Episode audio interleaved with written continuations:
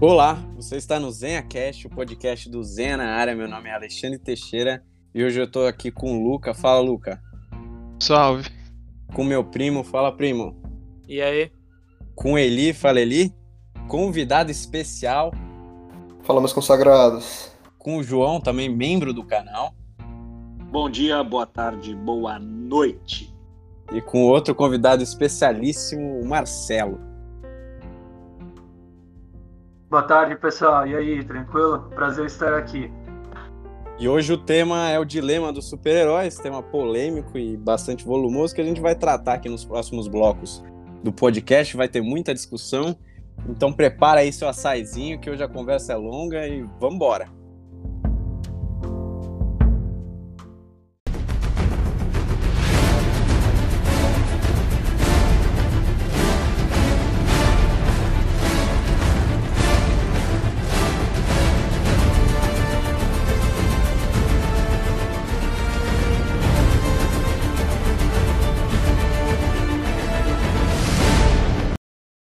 Bom, então para começar esse primeiro bloco, acho que a gente pode falar do Batman, né? Um personagem complexo e também é, super temático quanto à questão principiológica e que tem um dilema interno muito forte, né? O Batman, quando ele era pequeno, né? Quando ele era ainda Bruce Wayne somente, ele tem seus pais assassinados num beco, numa ao sair de um teatro de, Go de Gotham e a partir de então, ele acaba tendo uma vida mega complicada, crescendo órfão, somente na companhia do Alfred.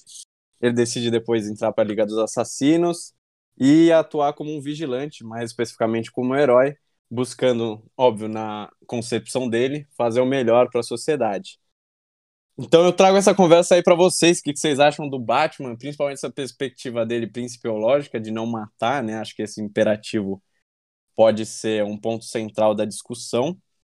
E eu queria ouvir a opinião de vocês sobre o modo de agir dele, se vocês acham que analisar principalmente subjetivamente o personagem e se vocês acham que ele teria que abrir mão dessa conduta dele. O modo matar não pode, torturar tudo bem, tá ok? É o modo do Batman. Quase isso. E aí, quem vai então, ah, eu... honras. Vai, vai lá, vai lá. Posso, posso falar? Pode. Demorou. Então, acho que o negócio do Batman, esse negócio de não matar dele, é muito mais com. Não um sentido muito ético, de ah, não vou matar porque matar é errado. Mas porque ele sempre quer dar uma segunda chance para todos os inimigos dele, né? Vídeo Coringa, que sempre faz cagada, vai preso, aí volta. E o Batman vai lá, dá o cacete nele de novo, o cara vai preso de novo. Então ele não mata, porque acho que ele pensa que ele sempre pode a pessoa reabilitar. tem uma segunda chance, né? Se reabilitar. Acho que a tortura, no caso, tá liberado porque não vai matar, então. Meio que ainda tá com segunda é, chance, mas sabe? é uma parada. Ah, sei lá, mas é bem controverso, né? É, ah, sim, eu não, confesso que eu, acho dele, meio né? contra... que eu acho meio contraditório e eu acho que assim é aquela coisa que ele tá que ele tá assim se agarrando na um detalhe que é quase que técnico, né? Porque fica aquela coisa que, que o colega até falou. Ele falou assim: ah, não, eu não vou quebrar ele, mas eu posso, mano, é, fraturar todos os ossos do corpo dele. E pronto, não morreu.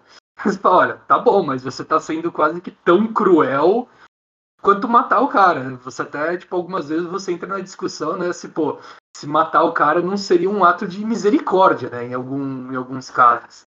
Eu acho que que esse é o ponto em questão, né, que, que fica. Olha, eu acho que é muito mais simples que isso.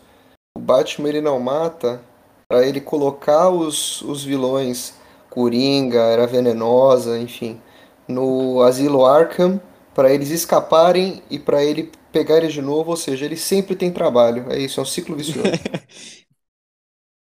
o cara gosta de trabalhar. É um hobby.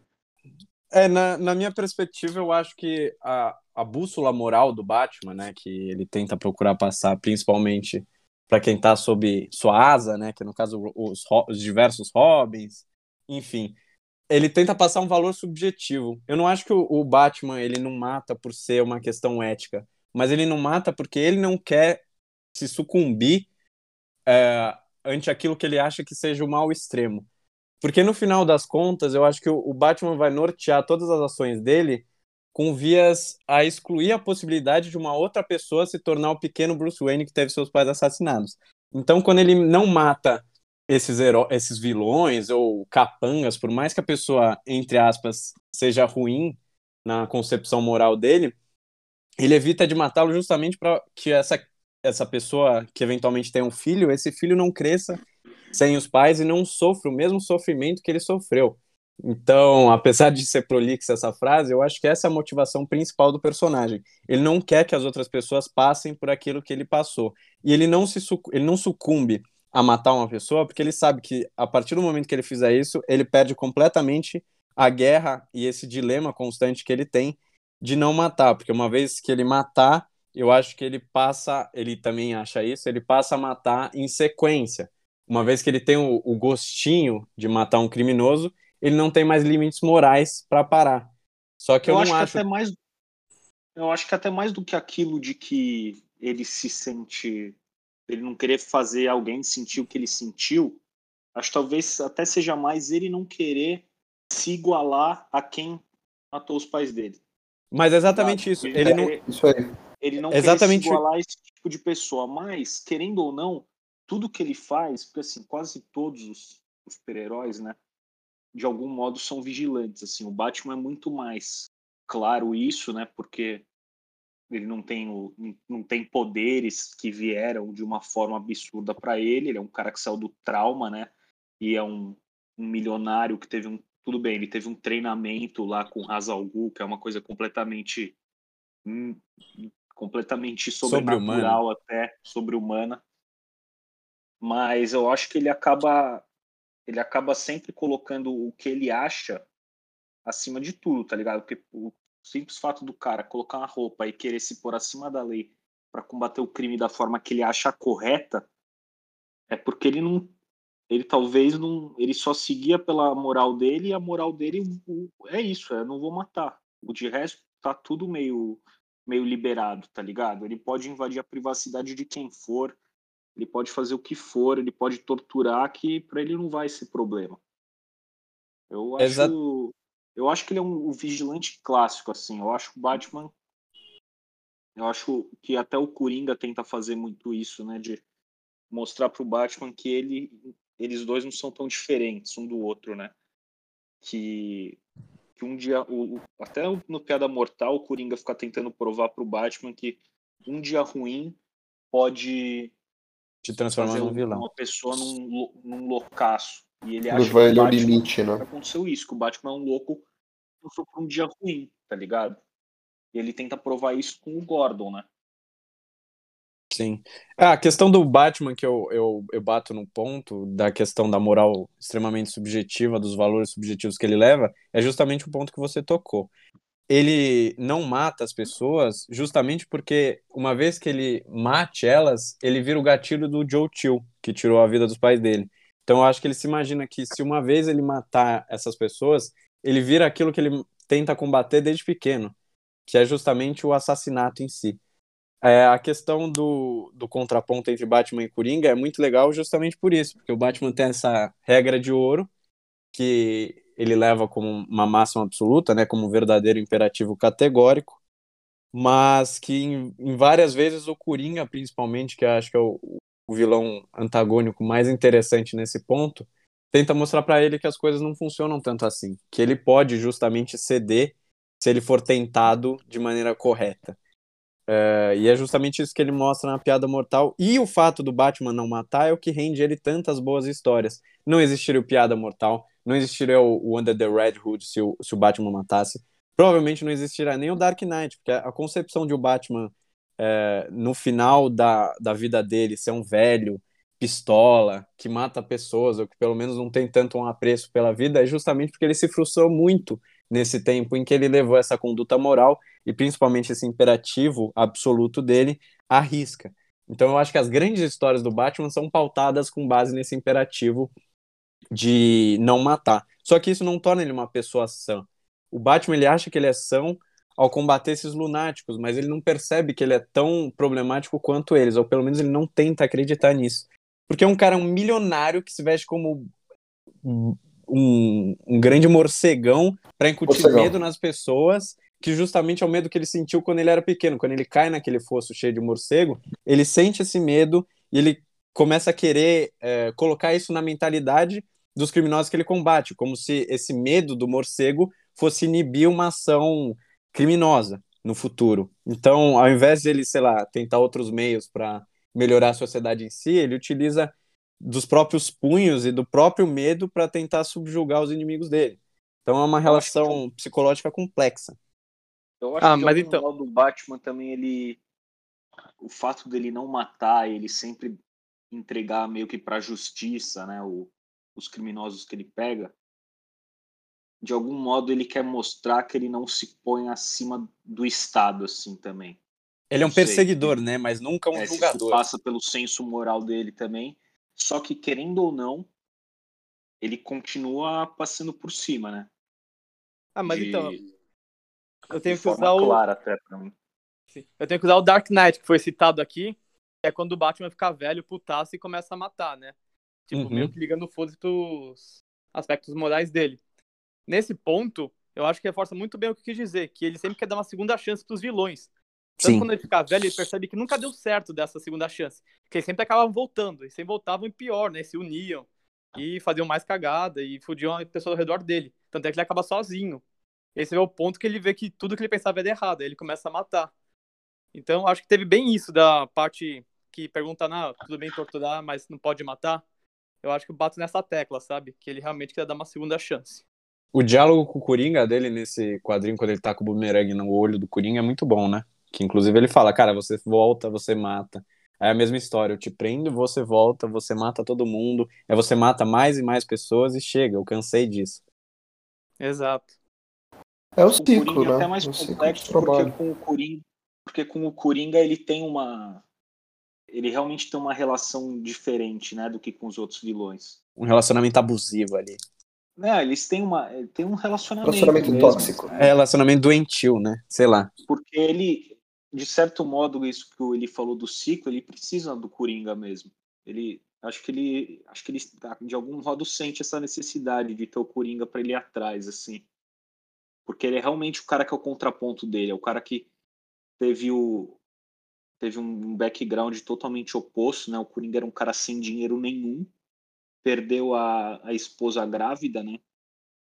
Em, no dia que ele é, isso segundo Piada Mortal, né? Segundo Piada Mortal, é, segundo é as múltiplas é versões do clássico, assim, né? É. Esse que é o mais clássico, acho, assim. Mas, todas as outras acabam sendo meio parecidas, né? Você...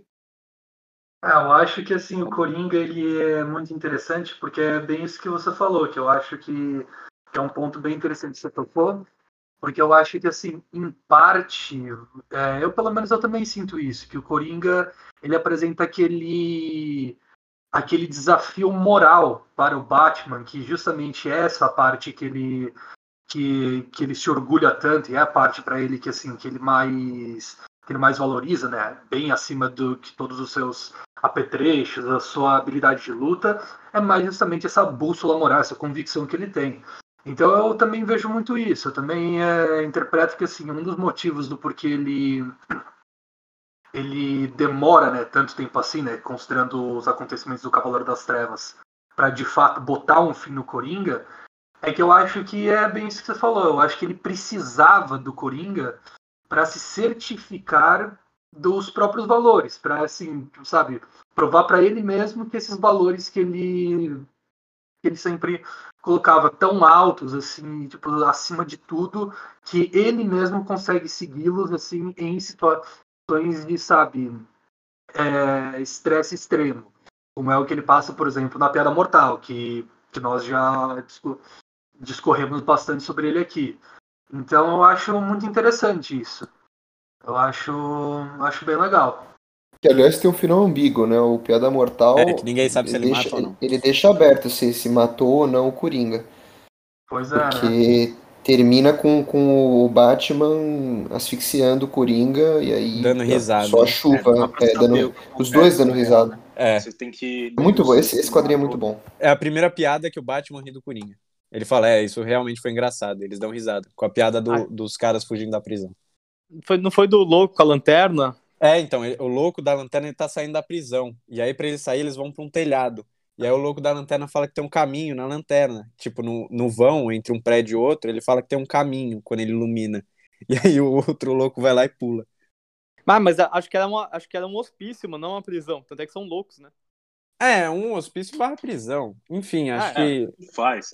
É, ele acha. ele acha e ele, é, e ele acha graça dessa piada.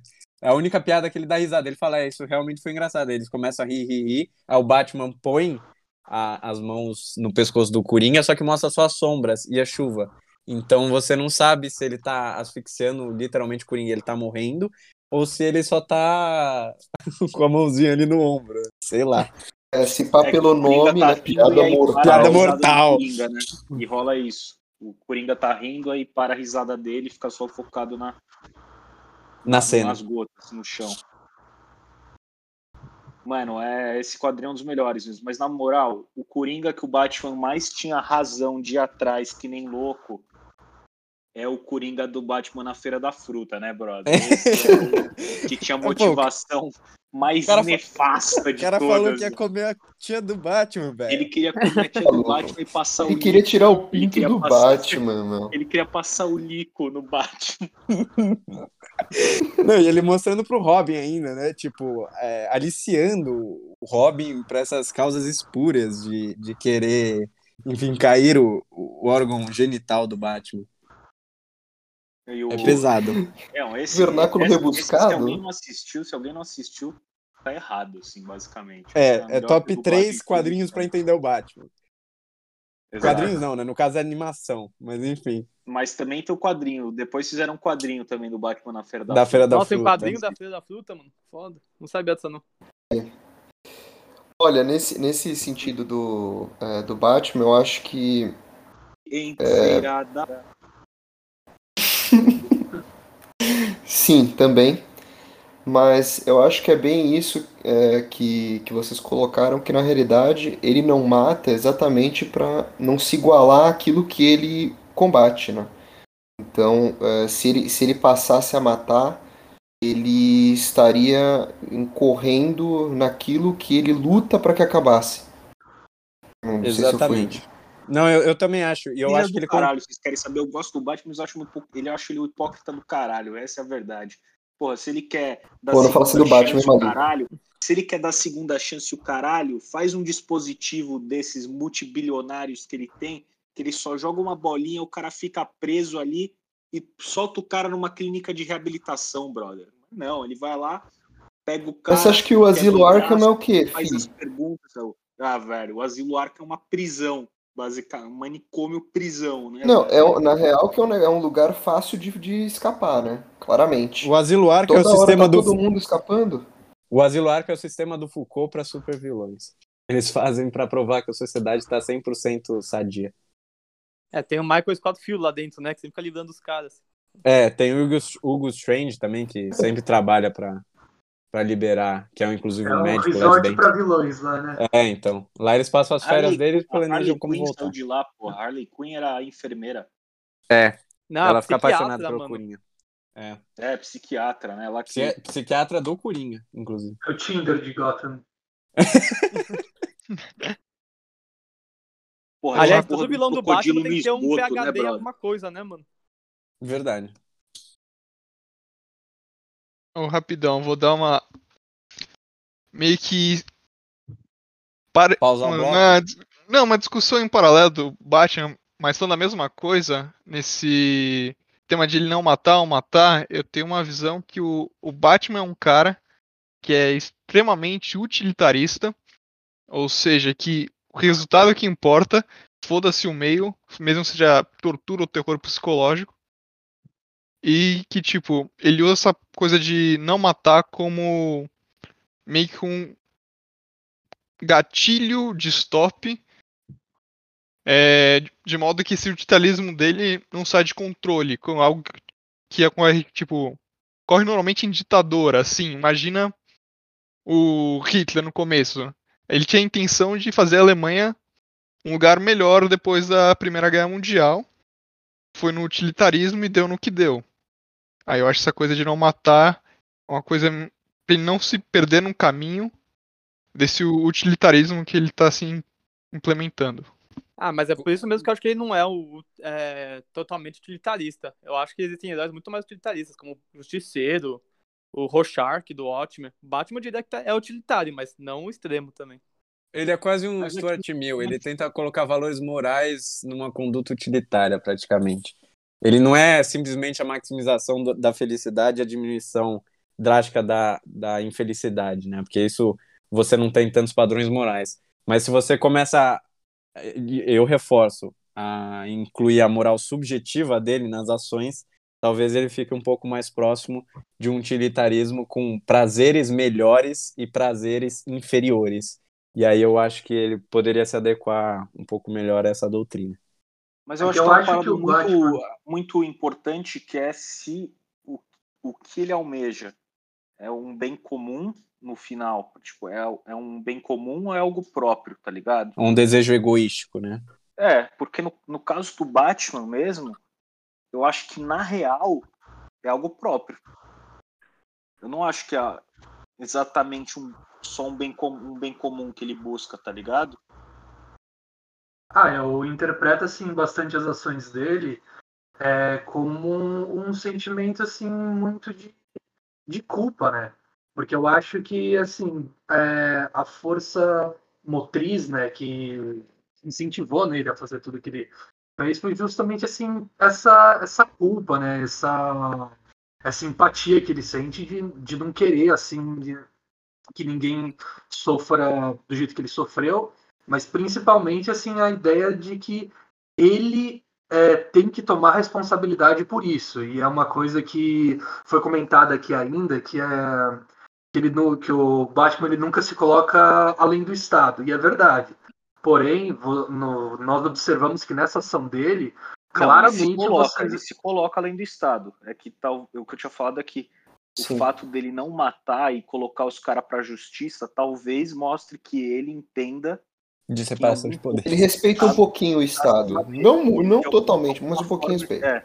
Não, eu exatamente, que... mas é isso que eu tô, mas é isso que eu tô comentando. Só que você vê que justamente assim, essa parte da segurança, isso é uma parte assim que teoricamente seria pro, pro Estado pro Estado cuidar. E é aí que eu acho que entra o ponto que é interessante que, que ele se sente tão responsável, mas tão responsável por essa situação que tá totalmente fora do controle dele, né? Que não tem tipo nada a ver. Ele é muito pelo contrário, né? Você poderia interpretá-lo como uma vítima disso, mas ele se sente tanto responsável que ele que ele decide fazer isso com as suas próprias mãos, que ele decide ele consertar, né? Por entre aspas isso que que eu acho que é que, que essa é uma característica bem, bem importante a ser a levar em consideração dele. É, é a, a parada é que assim, eu acho que quase todos os super-heróis, quase todos, eles acreditam que os. A grande maioria é que os fins justificam os meios, tá ligado? Porque o próprio fato do cara atuar a parte do Estado sem estar vinculado, por isso que eu falo quase todos, não todos, é, mostra, mostra um pouco dessa como que eu posso dizer assim? Essa autonomia de vontade aí que se sobrepõe ao, ao bem comum, não sei, porque ele, alguns acreditam que estão indo buscar um, um bem comum, algo bom para a coletividade, mas agindo de maneira própria, tá ligado? Então, querendo ou não, eles sempre vão ficar presos ao compasso moral próprio deles, nada muito além disso, assim. É, eles estão buscando o, bem comum segundo a própria consciência deles, né? Exatamente. O eu bem acho comum que... não necessariamente eles acham de bem comum. Eu acho que o Batman ele tenta, ele tenta na sua finalidade, eu acho que ele se engana quanto a isso, de que ele está produzindo bem para a sociedade. Mas ele não, nunca deixa, nunca leva em questão que no fato ele está de fato uh, realizando internamente, subjetivamente, um desejo subjetivo dele, de é justamente não ver outra pessoa na mesma situação que ele. Ah, só que eu acho que quando ele, ele bota o capuz e se veste de morcego, no final das contas, o interesse dele é tornar a sociedade melhor. Só que o que motiva ele é um valor subjetivo. O principal para ele acho que é esse valor subjetivo mesmo. É, ele se engana que é o buscar o bem comum, né? Acho que é, é um então. Eu acho que ele quer ele quer produzir um bem comum, só que, só que ele se Ele quer buscar o bem comum. subjetivo dele. Ele, ele quer buscar ele o bem comum se segundo o que ele né? pensa que é, é bem comum. É, é. Só que ele também se questiona se não é também ele que faz, na, faz nascer o, o, tipo de vilão que começa a surgir, tipo Coringa, Pinguim, todo do Exatamente. Se não é ele que, que faz esses caras começarem a, a atuar. Por isso que ele é tão fascinante. Essas, essas contradições elas não param e ele sente, o personagem sente isso ao longo do tempo. Ele, vocês falaram, né, que da questão de ele entregar os criminosos para a justiça. No fundo, eu acho que ele não quer acumular as funções de perseguidor, uh, sentenciante e aplicador da pena. Ele faz uma coisa ou outra, não, acumula dois, mas não acumula três. Eu acho que ele não quer, no fundo, no fundo, levar o mero arbítrio dele uh, completamente o sistema punitivo uh, que existe dentro de Gotham, por exemplo. Eu acho que ele, ele, ele quer delegar as funções, mas óbvio, que norteia ele é o interesse subjetivo é, de ele não se trair, né? No final das contas, ele é muito folgado, né? Ele, ele, ele, ele, toma o papel do Estado e não quer nem saber. Achei que você falou que era um moleque mimado, velho. Estado qualquer, então.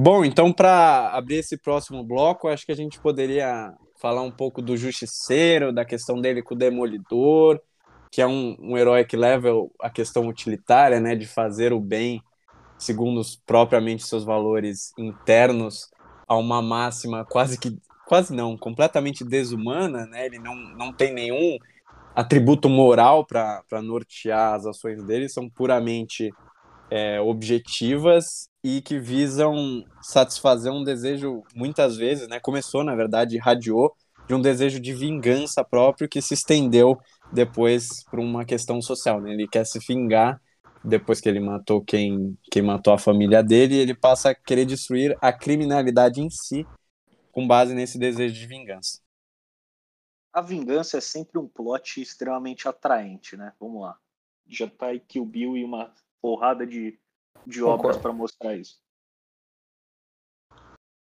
É, eu acho v que... de vingança. Eu acho que para ilustrar esse quadro Demolidor contra o Justiceiro, eu queria colocar um ponto que acho que é o embate mais formado nos quadrinhos que mostra esses dois contrapontos, né? Entre o, o herói idealista, que sempre segue seus valores, e o totalmente utilitário no caso, que esse eu concordo que é totalmente, ele só quer ver o resultado, não importa como, né? Se ele puder matar um país, pra isso ele mata. O Justiceiro está cagando. Mas eu acho que o interessante é que essa abordagem sempre foi mostrada nos quadrinhos da Marvel de um ponto de vista, ao meu ver, do Demolidor. Porque sempre parece que ele tá com a razão em não matar, né? Em seguir os conceitos morais e tudo mais. E o Justiceiro meio que passa uma visão de herói, se não vilão, perto do Demolidor. E a gente vai falar disso depois, mas eu acho que essa é uma contraparte que entrou bem a... Apesar dos pontos, né? É pontos polêmicos da série Legal de Júpiter, que ele mostra mais o lado positivo do utilitarismo também, que não é mostrado tanto na perspectiva do Justiceiro na Marvel. Acho, não, eu concordo plenamente. Eu concordo plenamente. Eu acho que assim é que que o Justiceiro nas histórias do Demolidor é até uma coisa que eu francamente eu acho muito muito hipócrita do, dos quadrinhos do Demolidor, porque eles sempre assim usam da figura do justiceiro como para meio que assegurar os fãs, pelo menos assim a meu ver, de que porque você também tem uma discussão assim muito forte de, sobre os métodos né, do Demolidor, porque o Demolidor também é um outro super-herói que ele é por conta também da sua da sua origem, né, da sua criação naquele bairro, né, de Hell's Kitchen, ele ele é um super-herói assim, extremamente violento. E, e, eu também sinto muito isso que o, que o Rafael co colocou. Que eles sempre colocam o Justiceiro como uma figura do tipo, ó, podia ser pior. Mas, mas você para pra pensar, você fala, olha, mas, mas isso não quer dizer que o outro, que o outro é ruim. E o que, e o que eu vejo né, bastante no Demolidor, que eu acho que é quase que irônico né, é, pra, para o personagem, é que essa visão moral dele, esse limite assim, é, que ele tem, ela é tão ofuscada que em alguns pontos ele fica completamente cego assim, né, sobre, sobre as suas ações. E é, e é uma coisa que fica parecendo bem aquelas coisas do tipo, ah, eu, é, se não fui eu que finalizei o oponente, é, então tudo bem, então ainda estou dentro do meu limite moral. É, dando um exemplo, para deixar isso bem claro. É, na, na série do Netflix, do Demolidor, eu lembro que esse episódio, assim, pessoalmente, ele me deixou assim, muito inconformado e muito, e muito bravo. Porque foi aquele episódio, é, logo em seguida, que ele luta contra aquele ninja lá do, do clã da mão. E, e, meu, e ele ganha dessa briga porque ele literalmente coloca o ninja em fogo e esse ninja se taca da, da janela do andar em que eles estão lutando. A primeira cena do próximo episódio a, a, abre com o amigo dele lá, o Fog, perguntando, né, Matt, aquele jeito super dramático, você já matou alguém? Ele me fala, não, não, nunca matei ninguém. Fala, ah, pelo amor de Deus, você não considera incendiar um maluco e tacar o cara pra ela matar, velho? Pô, mas pera aí, não morreu, pô. Ele não viu se morreu. Não, é, é, é, é, fato, é fato superveniente relativamente independente, entendeu? Ele botou é. fogo, agora se o cara morreu, não é com ele. Exato. O cara, ele não matou, o cara, o cara morreu da queda. É. é foi, foi gravidade. A gravi... Foi causas naturais a morte. O cara caiu da janela e ele não fez nada. É, tá certo. Ah, não, beleza, né? Não, legal, legal. Se morresse queimado, aí é um problema, mas morreu caindo da janela, então tudo bem. Cara, o que eu tô surpreso, Marcelo, eu queria te parabenizar pela sua memória de ter lembrado disso, velho. Porque eu não lembro de nada da série Demolidor. Nossa, eu também, mano. Isso Nossa. que eu adorei a série. Mano, falando de lembrar de cenas, vou meter uma para vocês aqui. Cê, não sei se vocês já leram o Guerra Civil nos quadrinhos, a gente vai falar mais sobre esse tópico depois. Mas tem uma cena que é bem impactante, que mostra o Homem-Aranha quase morrendo no esgoto de Nova York. E ele é salvo pelo Justiceiro. É, depois disso, ambos vão encontrar o grupo é, de renegados do Capitão América, que tinha se juntado com alguns vilões por questões éticas do, do da Guerra Civil. E o Justiceiro começa a matar os vilões e foda-se. E logo disso tem uma. A, a cena que eu tô falando é que ele chega pro Capitão América e fala, mano, você é meu herói e eu faço isso. Você é uma, é maior inspiração, eu faço isso por você. E o Capitão América fala, mano, você é um lixo humano. É Capitão América desce a porrada. Desce a porrada nele. é, exatamente. Aí vai. Aí vai de novo a discussão, velho. Quem é realmente bom nessa porra? Se o cara tá justificado ou não. Mas e aí, qual a diferença entre Capitão América e Justiceiro pra a definição do que é o bem? Não sei se ficou, não sei se ficou claro. A meu ponto de vista, a, a disputa do Guerra Civil foi uma disputa entre heróis ideológicos, né? Porque de um lado, você tem o Homem de Ferro que, os, os heróis têm um registro, e do outro lado, o Capitão América que não tenham. Mas no, na parte em geral, os dois defendem que os heróis devem seguir princípios, né? E não exagerar eles. Já um herói utilitário como o Justiceiro tá cagando pra se tinha que ter registro ou não. Ele já é falar da lei mesmo, então ele não faz muita diferença. É, e ainda a questão, agora se a gente for abordar a guerra civil, tem as questões das liberdades que o Capitão América defende a todo custo e que são suprimidas é, pelo time do Homem de Ferro, né? Pela concepção do Homem de Ferro. O Homem de Ferro acha que esse passo para trás quanto às liberdades individuais, ele é um método bom para avisar um, um, bem coletivo, é, para mirar, na verdade, um, um, bem coletivo que seria suficientemente capaz de suprimir essas liberdades de boa, que é o caso justamente do registro e do controle estatal. Isso, esse tema é mega polêmico também. É... a gente vai falar aí... do, do Guerra Civil quadrinho ou, quadrinho, quadrinho. Ou MCU, porque são diferentes, né? Sim. talvez seja bom. É, exato. Ah, mas acho que o princípio é o mesmo, né? O é. registro não. É. é, mais ou menos, porque no do MCU, o que se queria era que os heróis fossem, os Vingadores fossem de algum modo subordinados ou observados por uma comissão da ONU, assim, do que seria a ONU, basicamente, né? Seria o Tratado de Sokovia lá. Isso. Você teria alguns países que não que mandariam nos heróis, tá Iam supervisionar a atividade é. do deles. É, nos quadrinhos a diferença é que a Shield vai fazer esse trabalho, né? Mas de qualquer forma, os dois Não, e, e fora, fora isso, na Marvel ninguém tem identidade secreta, né? No MCU. Nos quadrinhos todos tinham, basicamente. É, é, esse é um grande né? ponto, esse é um ponto extremamente é, importante, então, que vai nortear eu, a Guerra Civil dos quadrinhos. O que eu acho também que é interessante, que vale ressaltar também, é uma, uma diferença que é sutil, mas eu acho que ela é bem importante para os dois acontecimentos, né? É que é justamente assim essa figura do quem ficaria responsável, né? pelos heróis. Porque no MCU, como nós comentamos, seria a ONU, que você interpreta, né, que, que é um órgão assim neutro. Mas nos não, quadrinhos. É, né? É, é, mas teoricamente, entre aspas, é, entre a, era para ser. Não é, tá ligado? pelo, mas... pelo menos com uma ordem mundial, né? Com várias nações é, podendo debater, exato. algo mais plural. Mas no, nos quadrinhos, eu lembro que assim, é, que não ia ser a ONU, eu lembro que ia ser o governo dos Estados Unidos. Isso. E eu lembro que isso justamente era um dos maiores pontos que o Capitão América mesmo ele argumentava, que ele virou e falou assim, pô, mas a gente vai virar assim, meu, uns, é, uns praticamente mercenários só que dos governos. Ele virou e falou assim, pô, imagina a gente lutar nessas. É, principalmente é, ele falou, tipo, pô, imagina lutar numas guerras aí, tipo, mano, só pra ir atrás de petróleo. Você fala, pô, isso aí é o que você quer defender, isso aí é o que você quer.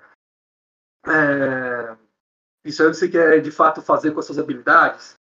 Isso que eu acho aí, que muda um pouco a percepção, né? Subordinação, tá ligado? Tem.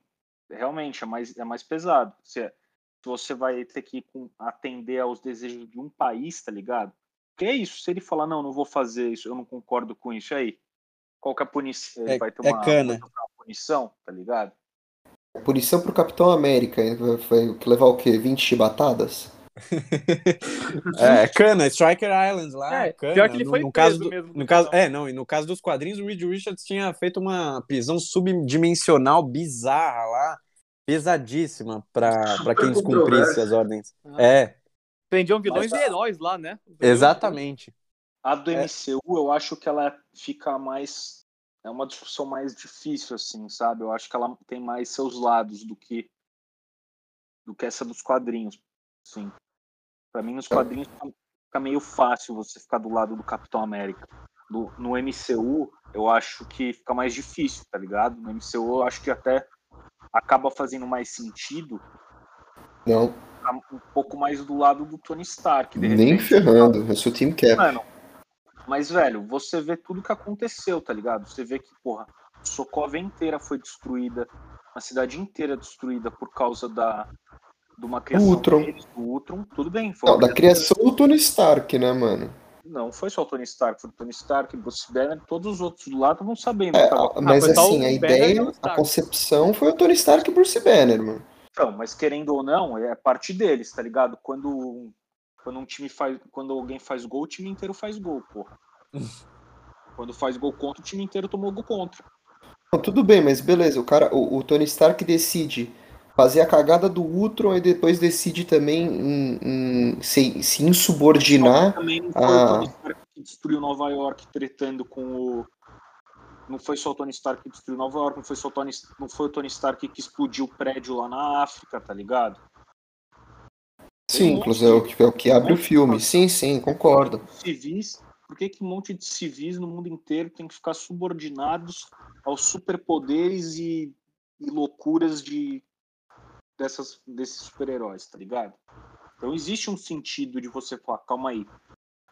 Esses caras têm que estar pelo menos, porra, de algum, algum modo ligados a uma organização internacional aí que que fale, cara, você não vai fazer isso, ou se faz merda, de algum modo vai ser punido, não agir ao, a moda caralha e achar que tá tudo bem.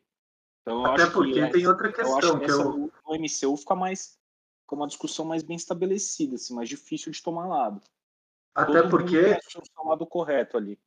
Até porque tem outra questão que, que você abordou que eu acho que justamente ela é muito relevante para isso, mas que é aquela coisa, né? Que assim, que quando os super-heróis eles fazem o trabalho deles direito, quando ocorre tudo bem, aí de fato eles são umas celebridades, é, merecem assim ser, serem aplaudidos e tudo mais. Mas pô, e quando dá errado?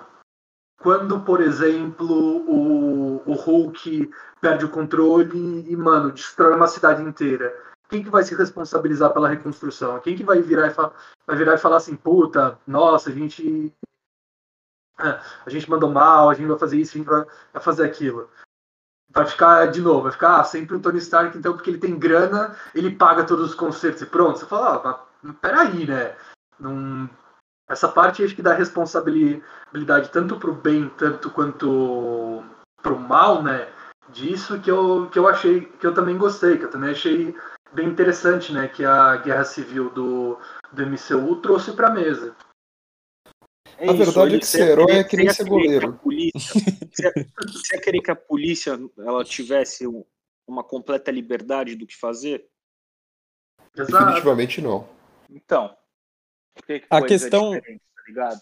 É porque assim, o Capitão a... América, ele pode ser o ele pode ser um o símbolo, o o ícone do que é ser uma pessoa boa, assim, tá ligado? Mas ele é um. Ele é um dos únicos, porra. Todo mundo lá tem defeito, tem defeito pra caralho. Ele também tem. Mas ele mata nazista também. Cara bom. Né? Não, mas não matar nazista, ele tá mais que certo, porra. Nazista tem que ser morto. Não, sim, mesmo. ele mata. A questão é que ele ah. mata, né? Ah, mas tem que matar. Nazista, porra. Ele pode fazer o quê? Nazista e fascista não merece, não merece Aí, aí velho, eu, eu acho que. Eu, eu não sei, assim. Eu, eu, nesse caso, sou mais time Tony Stark. E tem um detalhe que também o Capitão América no MCU, ele, ele tem um impulso egoísta também, que é proteger o Buck, né?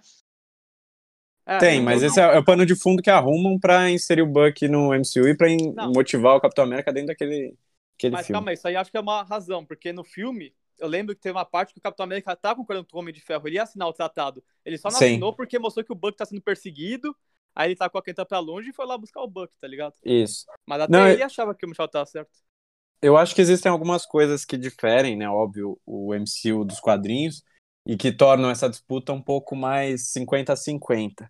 É a questão de você ter um órgão em tese colegiado para decidir sobre o, os super-heróis e o que eles vão servir ou não servir para é mais interessante. Você automaticamente quando você não tem a questão das identidades secretas no MCU, você esvazia um pouco do conjunto de liberdades que o Capitão América está defendendo nesse conflito. A questão dos nazistas, o Capitão América, sim, matou nazistas, beleza. Só que foi uma situação guerra, de né? guerra, exatamente. É uma situação de Segunda Guerra, que era ou, ma ou matar ou perder, e, enfim.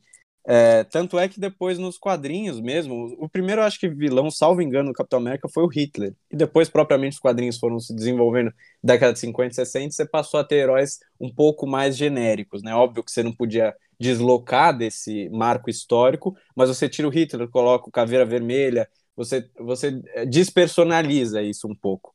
Uh, e a questão, acho que principal disso tudo é que o Capitão América, no final da Guerra Civil do MCU, ele se torna o Nômade, que é um outro personagem. O Nômade em si, que é quando ele tá com aquela roupa que ele aparece no Guerra, de, no, é, Guerra Infinita, com aquela roupa um pouco mais preta, com o símbolo, onde em tese a estrela branca tá também escurecida, é que ele virou ali um defensor puro da liberdade.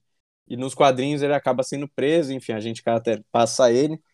E, é um, um fim diferente pro, pro personagem, justamente porque no universo do MCU ele tinha mais coisa para apresentar, né? Ainda tinha uma treta muito maior para ser incluída. Sometimes, sometimes I want to punch you in your perfect teeth. Eu tenho um questionamento que me veio aqui à cabeça que eu acho que vai ser bem legal. É, vocês acham que o Batman mataria um nazista? Sim. Ah, depende é da fase discussão. do Batman. O Dark é. Knight, é. sim. Outros não. Eu acho que não. Depende muito, mas. Mano, Tem que matar. Não sei, eu acho que. Eu não acho que, eu, na visão do Batman, o nazista se difere muito de um criminoso padrão que ele tá combatendo. Na concepção subjetiva já, dele. Já Mas é a minha opinião. enfrentado alguns nazistas aí ao longo da história, né? Algum quadrilho já deve ter enfrentado algum. Neonazista. Eu acho, que ele é, eu acho que ele é bem capaz. Eu acho que, assim, é É bem fácil, pelo menos, eu imaginar de, dele matar um nazista. Porém, eu acho que assim, é, pegando assim o código dele e tudo, mais, eu acho que não, não deveria, assim. Mas acho que, não sei, dependendo da situação. É, eu acho que na essência do personagem, no, no Batman clássico, ele não mataria. Agora, nas versões mais alternativas ou então mais construídas, né, uma versão mais velha, que ele tenha questionado os princípios básicos de atuação dele, que é a questão do Dark Knight, tudo bem. Se for o, o Batman do Ben Affleck, foda-se, nem, nem titubear, passa logo e vambora. Segue o baile. É, mas eu acho que, sim, depende do personagem, depende do tempo histórico que eventualmente esse quadrinho ou esse filme esteja sendo construído. Então, na minha concepção, não, mas levando em, em vista o, o, Batman clássico.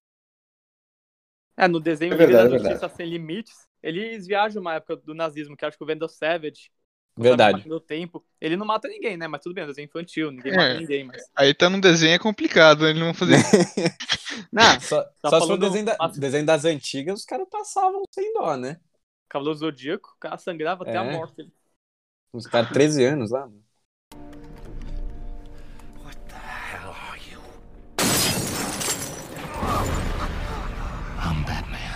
E para continuar é, essa nossa discussão, acho que a gente pode trazer como objetivo desse bloco aqui tratar do Watchmen, que é uma série polêmica também, que mostra muitas situações diferentes, uma questão de ativos em um mundo apocalíptico, né? Você está sempre sob a ameaça do fim do mundo, é algo que norteia completamente os quadrinhos do Watchmen e essa tensão social que é criada justamente entre os personagens, entre as diferentes visões de mundo, e o que leva esses personagens a agirem de formas diferentes, de forma A, de forma B, de forma C, e que torna também os quadrinhos tão ricos. Eu vou trazer agora essa discussão para vocês. Eu quero perguntar o que vocês acham dos quadrinhos, qual é a perspectiva que vocês têm desse enredo, principalmente desse contexto que é aplicado em cima dos, dos heróis, entre aspas, dos, dos, personagens principais, e principalmente do jeito que a série é um pouco mais pesada, né?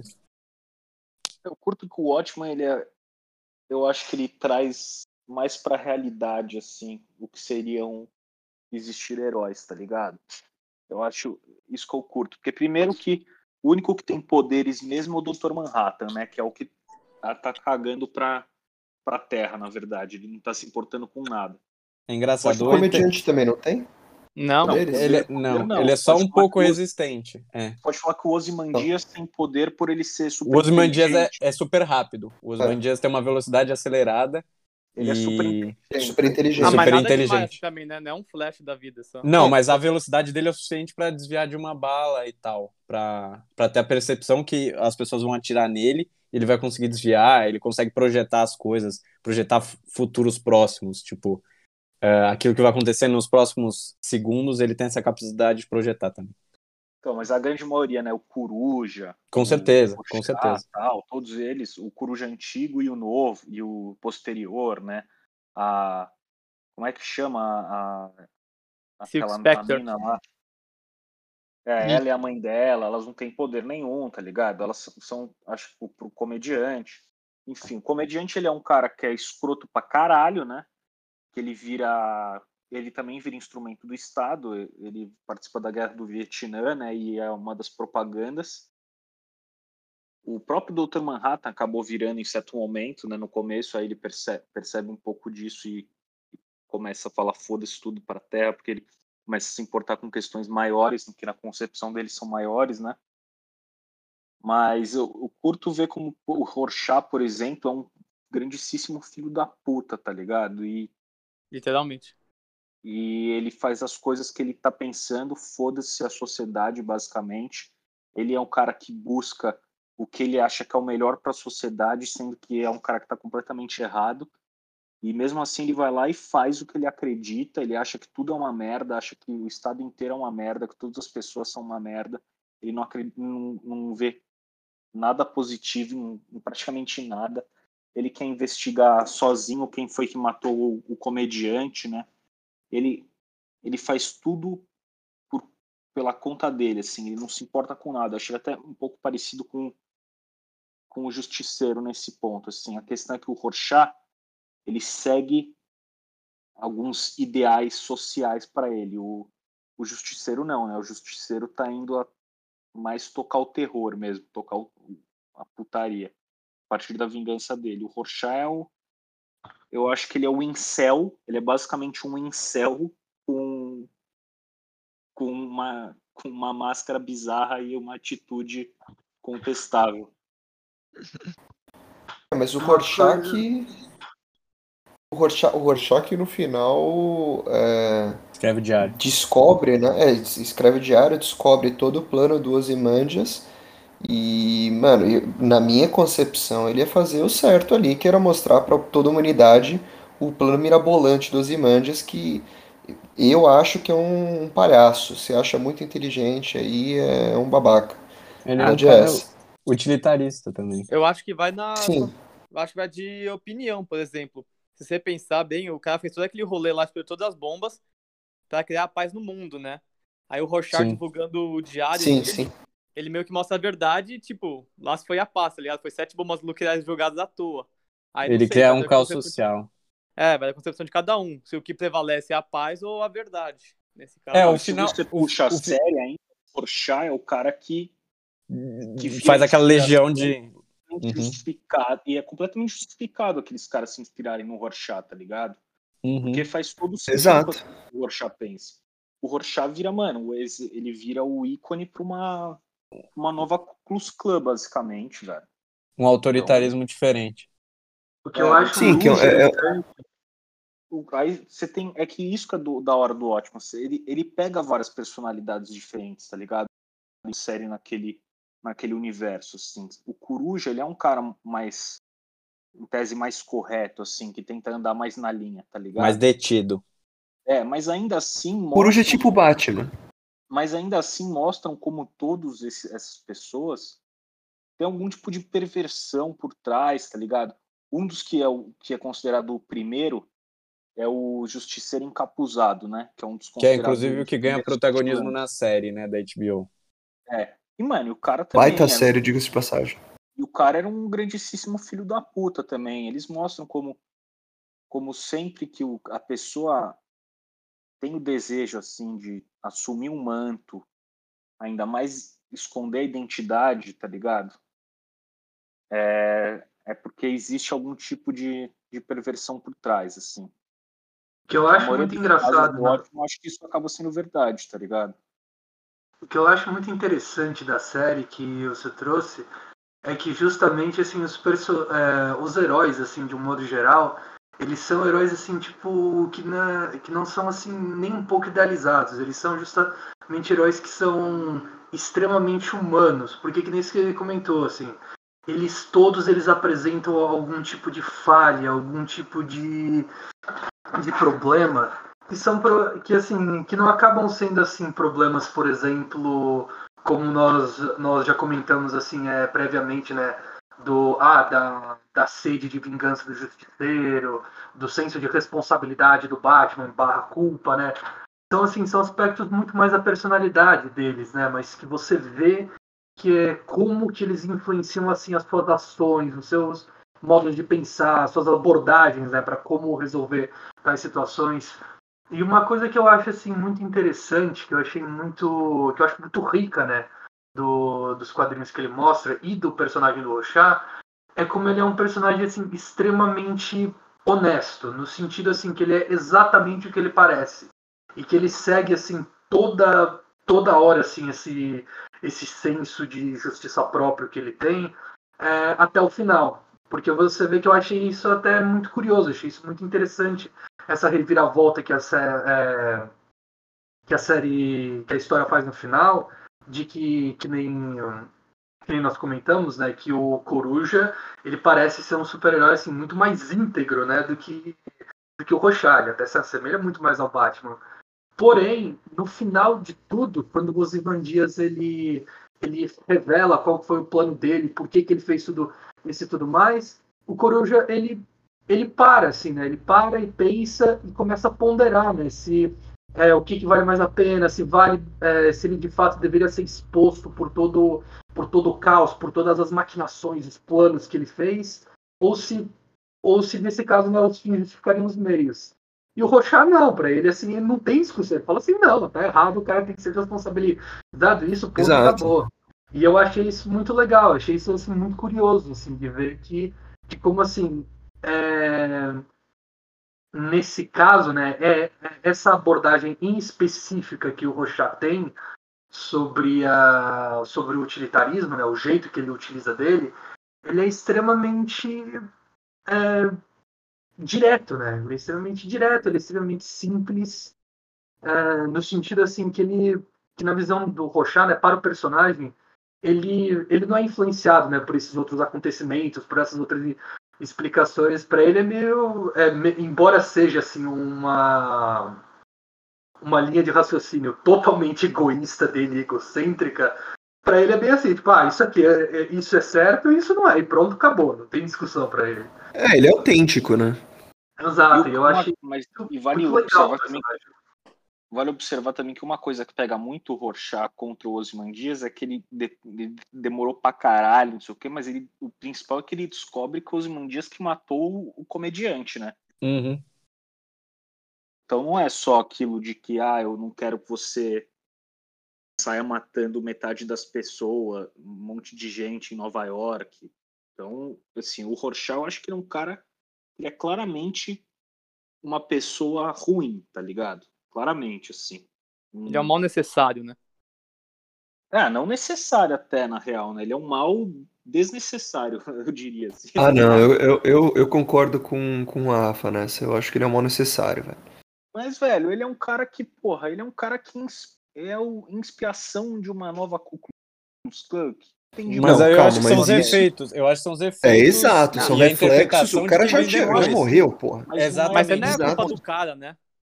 Ah, mas eu acho que tem muita culpa dele também, nesse caso específico, porque é muito como ele agia, tá ligado? O Rorschach não é um cara que também ia se arrepender, tá ligado? Ele é o cara que, porra, ele tá pensando, ah, não, eu acho que o que aconteceu foi X. Ele vai atrás fazer a investigação disso, ele vai bater em quem precisar, vai arregaçar quem precisar. Né? E, brother, se ele tiver errado, ele não vai se arrepender. Ele não vai achar que tá, ah, que merda que eu fiz.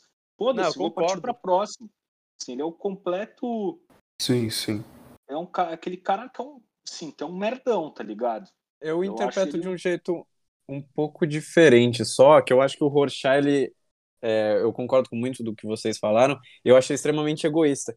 E eu sinceramente acho que ele queria, ele tinha esse dever é, próprio de publicidade, né, de é, enfim, informar a humanidade sobre os planos Osmandias, os efeitos e por que que isso aconteceu e como aconteceu, mas eu acho que tudo isso é pretexto para satisfazer, satisfazer um, um, desejo próprio dele de ele ser própria. reconhecido. De ele ser, olha, esse cara é o detetive, porque ele, ele se autoproclamava um detetive, e esse cara que descobriu o plano inteiro desse ser megalomaníaco, ele que desvendou, ele que publicou, ele é o cara, entendeu? Ele é o, o grande detetive do planeta. Eu acho que no fundo, no fundo, ele tem esse interesse.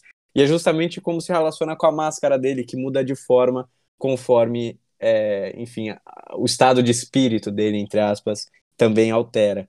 Então eu acho que ele tinha, óbvio, ele queria dar esse dever de publicidade, ele tinha essa noção de que a humanidade merecia ser informada, mas sob um pretexto de satisfação própria. Mano, o, ah, o Rochat é parecido com o, o De Niro no Taxi Driver, tá ligado? é muito parecido, falando sério, velho, é muito parecido. Nossa, é, que analogia é mais perfeita, mano. Boa referência. É, o cara, é o cara que olha para os lados, tá ligado? Para tudo que ele olha, ele acha que é um nojo, que a sociedade é suja, que tá Ele narra, né, no, no diário dele. Que, que parte do papel dele é limpar um pouco daquilo, da sujeira, tá ligado? Sim. Assim, é uma coisa. Eu, eu, por isso que eu acho ele um filho da puta. Assim. É muito egoísta, realmente é muito egoísta. Quando ele sobe no prédio que o, o comediante tinha sido jogado, pelo menos no filme, tem uma passagem do diário dele que é absurda, que ele fala, não, que a, as ruas estão seja, sujas com prostitutas e pessoas que não vêm sentido na vida, que gastam a vida dela de maneira X, Y ou Z, que contribuem para essa podridão que essa cidade é um monólogo bizarro, assim, bem, bem forte. Que Sim. mostra justamente essa concepção que você narrou, que ele literalmente acha que ele tá fazendo uma, uma função de limpeza, né, daquilo que ele acha que tá errado no mundo. Olha, e por isso que os seguidores dele Por isso que depois na série os seguidores dele se tornaram quase como uma segunda clã, né? É, extremamente é, eugenistas também nesse ponto. Coisa. Exato. Ah, mas eu acho que se o Rorschach tivesse vivo, ele mesmo ia meter o cacete nos seguidores dele. Eu também acho. Eu em também boa acho. parte. Em boa parte, Concordo. porque o Rorschach, ele, o Rorschach até com os próprios, com os outros os outros vigilantes, ele também não se dava com muitos, né? Ele se dava com coruja, um animal, assim. É que o coruja é o mais bonzinho, assim, É né? o cara mais bundão que tinha, É, mais de boa. Não, ele é o. Ele é o public relations, né? É. Relações públicas. O, Ele dá bem com todo mundo, é né? cara É. Ele era é, um, ele é o cara mal que pega a mulher do Manhattan. É good guy, é o good guy. que É. troca ideia com o Ozymandias. Esse é o cara que realmente é o. O cara que fala com o porteiro. Mal comparando, ele é, o Os, ele é o Osmar Aziz na CPI da Covid. Que os caras estão mentindo cara. lá e ele, e ele fala: Não, veja bem, o senhor tá se complicando, não venha mentir na CPI, olhe bem, o senhor tá faltando com a verdade. Vai ter a cast da CPI. Pode ter, vambora. Rorschach's Journal, October 12th, 1985. Dog carcass in alley this morning. Dire tread on burst stomach. This city's afraid of me. I've seen its true face. The streets are extended gutters, and the gutters are full of blood. And when the drains finally scab over, all the vermin will drown. The accumulated filth of all their sex and murder will foam up around their waists. And all the whores and politicians will look up and shout, Save us. And I'll whisper, No. Para esse próximo bloco, acho que a gente podia citar outra obra autônoma, mas extremamente importante, que é o caso do V de Vingança. É, quem nunca gostou, pelo menos quem nunca assistiu né, o filme gostou, é uma obra que vocês precisam conhecer, que vale a pena. Não é tão famosa né, quanto esses outros heróis que a gente trouxe. Talvez esteja num, para, num nível paralelo com o Watchmen, vai, também o Watchmen não é tão popular, talvez um pouco mais hoje por causa do filme e da série, mas é o, o V de Vingança é outra obra exemplar. Fala aí, João, o que, que você acha? Ah, sim, eu acho que o, o V, ele é um personagem bem diferente da, de quase todos que a gente falou, assim, porque primeiro que a maioria dos heróis que a gente falou, ou eles adquirem poder de alguma maneira, ou nasce com ele, ou adquire poder, ou eles saem de um trauma, assim, né? O V, ele sai de um trauma perpetuado por um estado opressor, assim. É uma coisa diferente do Batman, né? Que é, que é na falha do Estado que o Batman nasce, assim, na ausência de segurança. O V é um caso que o próprio Estado criou ele, de algum modo. Ele é fruto do próprio Estado. É um cara que ficou foi ficou preso, né? Num, num, num estilo de, de laboratório, assim, manicômio, fizeram uma porrada de testes com ele. É uma parada bem inspirada no nazismo, né? Porque no nazismo rolavam rolaram testes assim, laboratoriais em pessoas mesmo, assim, Sim, sob o pretexto tá de ciência, né? É, então, coisas absurdas. E o V de Vingança acaba puxando muito disso, assim, o... Caralho, me deu branco o nome do escritor. Vocês lembram? É o Alan Moore ou não? Não É. lembro. Glamour? É, o próprio é o Alan Moore mesmo, é um cara completamente antifascista, né? Um cara que escreveu isso antigamente, acho que foi até na época do governo da Thatcher, que era considerado um governo muito duro. E A Dama de Ferro. É, e o V, ele, porra, velho, ele é um, para muita gente é um anti-herói assim, mas é um cara que ele mobiliza uma revolução, basicamente, né? É o cara que se volta contra um estado opressor, contra um estado que tem um ditador e, de- e ele tenta destruir símbolos do estado, né? Ele destrói prédios, faz tudo. No, no filme, ele começa destruindo um monumento, né? Enquanto no, no quadrinho ele já começa destruindo o parlamento, na verdade, né? Ele, o que dá para se discutir muito dele, eu acho, uma coisa que dá para se discutir muito dele é a forma com, com a qual ele se utiliza da Eve, que ele ele mesmo submete ela a, a torturas, né, para conseguir deixar ela como uma pessoa mais dura e preparada, assim Provar o ponto dele um também, pouco né? do que ele viveu. É, é. é. Ele, ele faz com que ela passe pelo menos uma parte do que ele passou, né? O sofrimento que ele passou. É, ele tenta pôr nela um pouco do que ele viveu. Nesse Mas, ponto assim, eu... eu acho eu acho muito foda, velho. É um, é um dos quadrinhos que eu mais curti já ler. E o filme, até hoje, o filme é de 2005, 2006, sei lá.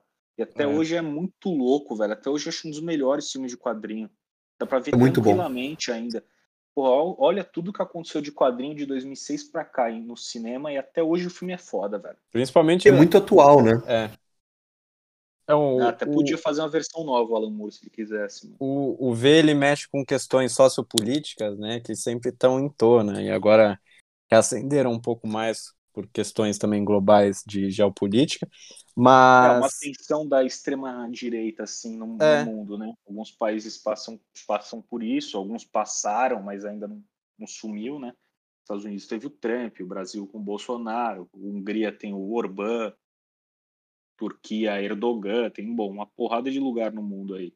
é que sofreu essa essa questão geopolítica que trouxe à tona de novo essas obras um pouco mais antigas, né, de momentos pretéritos, mas que se tornam atuais, né? Uma questão meio atemporal, porque é uma, é uma no fundo, no fundo eu, eu encaro pelo menos o V de Vingança e principalmente o personagem do V, muitas vezes ele é muito próximo de um, um, um anarquismo um pouco mais contemporâneo à época dele, à época principalmente é, que ele foi escrito. Agora, você tocou num ponto É interessante. que ele não é um anarquista, né? Ele não é um É, ele não é um Ele não- anarquista ele em não, si. Ele não busca uma, uma ausência de Estado, né? Ele, o que Ele- ele busca A destruição das É, instituições é, criadas.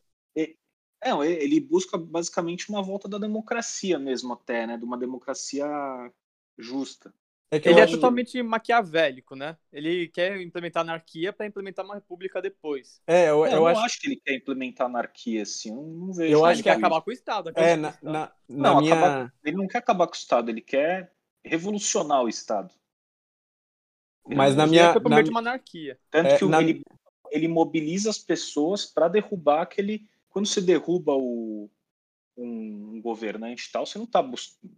você não tá necessariamente buscando anarquia, tá ligado? É, é que na minha, na minha visão eu acho que... derrubar um ditador, você não tá buscando uma anarquia, você pode estar buscando outra forma de governo. É que, é que o símbolo dele lembra o ar de anarquia, acho que por isso que. Não, é que eu, eu encaro que, na minha perspectiva, pelo menos, eu encaro o personagem assim.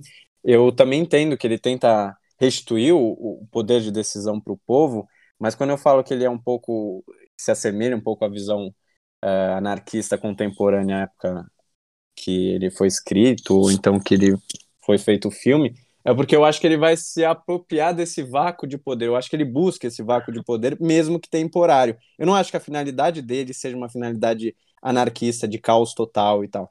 Mas eu acho que o, o meio que ele se utiliza, e principalmente depois eh, da destruição das instituições criadas de controle social, eu acho que ele cria pelo menos um, um bolsão, eh, um lapso temporal mínimo, talvez pequenininho, mas que existiria essa certa anarquia para você restituir de fato. Eu acho que, eu, na minha visão, É, mas minha é que esse não é interpretação. o objetivo dele, né? Não é É buscar esse vácuo. O objetivo dele é, Mas é que eu acho que é uma com- é consequência. acabar com o Stab. É, acaba sendo uma consequência o quê? Por um tempo, mas ele quer. Sim. O que ele almeja mesmo, o desejo dele é acabar com o establishment e devolver o poder ao povo. O Exato. poder ao povo é uma coisa só, é democracia, basicamente. Sim. né? Que Só ele que eu acho- fala assim, né? o- o- De que já existiram dia- dias diferentes, que não era governado tudo por um cara só. Ele vai contando um pouco da história de como era a, a Inglaterra, no caso, né? Pré-Adam Sutler. O Eu acho que o, o ponto maquiavélico dele é que ele ele faz os fins sem se importar com os meios, né? Esse que é o esquema. Então, se for tentar uma anarquia por um curto período de tempo, acho que não tem esse problema para ter a república de volta, entendeu? Acho que esse foi o ponto que a gente quis defender. É, eu defendo. A minha interpretação, tá? Isso é algo pessoal. Eu acho que ele ia tentar, pelo menos, depois da queda das instituições, ter um, um vácuo de poder significativo que poderia ter implementado algo nesse tipo. É, Ah, agora. ele Mas ele em si, mas ele, Ele em si não, ele não tem participa. de poder, né? Não, em ele não participa do projeto de poder. esse Tanto que ele-. É, ele, Mal, ah, né? ele ia tentar só um, um carguinho, um carguinho de deputado federal, só um negócio Não. pequeno. Ele- Ganhar ele o salarinho dele todo mês. sabe que vai morrer para conseguir o que ele quer, né? Ele tá disposto e sabe que é o que vai acontecer. É um sacrifício. Agora, uma questão que eu queria bater no ponto também que você mencionou, João, é a questão de ele submeter a outras pessoas à tortura que ele passou, né, para elas, no caso, a personagem da Natalie Portman no filme, que é para ela passar a entender um pouco daquilo que ele sofreu e, e, se tornar um pouco mais sólida, é um ponto que eu acho que é diametralmente oposto ao Batman. Enquanto o Batman tenta fazer as pessoas não passarem por aquilo que ele passou, o V, de certa forma, nesse ciclo social mínimo que ele tem mais perto dele, ele tenta ensinar para as pessoas, ou pelo menos mostrar aquilo que ele sofreu, como forma de, de endurecer o caráter e fisicamente as pessoas, mas que elas não se esqueçam para justamente não perpetuar esse sistema de opressão que é tão nefasto. Outra coisa que eu acho interessante, só ressaltar, que é um detalhe, mas que você me fez lembrar agora que você comparou ele com Batman, é, é os pontos de referência né, do, desses dois, do, do que eles enxergam como assim o, o, o, ideal, né? Porque assim, embora claro o Batman tenha outras referências, tenha outras influências, é, um dos principais heróis, né, que o influenciou tanto para ser, para montar nessa né, persona do Batman dele do jeito que ele é, foi quem? Foi o, foi o Zorro do e ele e quando você começa a parar para analisar, você vê que assim, de fato, assim, as atitudes do Batman e do Zorro, eles são assim bem similares, no sentido que assim, eles estão sempre tentando salvar outras pessoas. Claro, né, que depois o Batman ele bifurca para mais outras questões, mas esse sentimento está aí. No caso do V de Vingança, o personagem que ele, a figura, né, que ele admira bastante é quem? É o Conde de Monte Cristo, Edmond Dantes. E a, e a, a história do Conde de Monte Cristo é justamente uma história de vingança pura, que é assim exatamente igual a dele, né? Igual a do a, a do V, de novo, assim, claro. É vingança one on one, né? É, então. Tanto é que, assim, tipo, claro, né? Que nem nos comentamos, ele, ele almeja, assim, alguma coisa um pouco maior, né? Essa visão do Estado, de retornar à democracia, ao poder público, do que o Conde de Monte Cristo. Porque no Conde de Monte Cristo ele só, só quer, mano, dar o troco em todo mundo que ferrou com ele. Mas eu acho que isso é muito interessante, porque eles justamente, assim, eles vão construindo, né, sua metodologia é, com base nesses seus pontos de referência. Sim, é, você tem toda a razão, toda a razão. E o, o V, assim, ele tem um ele tem uma busca por, por um bem maior, bem mais clara, assim. A motivação pessoal dele também existe, muito forte, né? De se vingar contra quem tu, tudo aquilo e quem causou causou aqui, a, aquelas opressões nele, ou os experimentos, só tanto que ele vai atrás de cada uma das pessoas daquela daquela instituição e deixa, deixa a flor, né, para cada um que ele mata. Só que tudo isso fazendo parte do plano do plano maior de, derru de derrubar o Estado e devolver as liberdades individuais para cada um, né? E mais o que é importante também falar dele é que ele não é um cara que exatamente também se limita em salvar todos os civis, assim. Ele é um cara que a, a moral dele é bem, bem vinculada ao plano, né? Porque quando ele invade a TV lá no filme, tipo, ele sabe que um monte de, que vai ter gente que vai morrer, acho, e ele não tá se importando muito com isso, né? Não sei se vocês lembram dessa cena aí, que ele sim, invade sim. lá, veste todo mundo com a roupa sim. dele, põe a bomba. Tipo, ele está sabendo o risco. Mas será que morreu alguém ali? Não, morreu. Ah, não, acho, difícil não acho que só tomou um tiro, hein? Acho que só tomou tiro. Segundo o Demolidor, se não viu, não aconteceu. tomou tiro, mas não morreu. É, não, não teve nenhum médico Foi, foi culpa da ambulância e da omissão do médico, que não tava lá. O... Exatamente. Se morreu no hospital, não foi imediato. É. Porra, não tinha um médico ali na hora, que sacanagem. Pô, é. Lesão corporal. É, mas o cara coloca uma bomba em um prédio, tá ligado? E... Que de perigo. Tipo, querendo ou não, ele também tá ele coloca a vida de outros, assim, ou o risco na vida de outros. Ah, é risco controlado, mano. Abaixo do plano dele. Explodir. Assim. É só uma explosãozinha, mano, uma biriba. Ah, dá nada não, mano.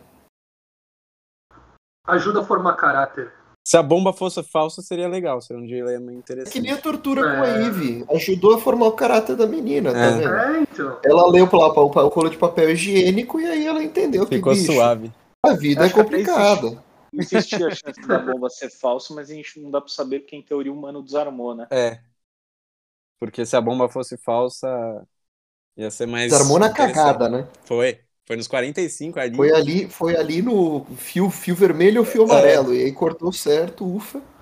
Será que ele cortou errado? E aí a gente sabe que por isso é uma, uma bomba? bomba Nunca falsa. saberemos. É. Nunca saberemos. É, aí você adicionou mais uma questão mesmo. Talvez até de um crime impossível. Bom, é, mas é, o, o V eu acho muito bom porque ele é um, um texto, né, no caso próprio da, do filme ou dos quadrinhos, que dialoga também com a realidade, né? Ele, é um, ele tem um aspecto mais de contemporaneidade mais interessante, acho. É, eu acho. Exato, porque tem.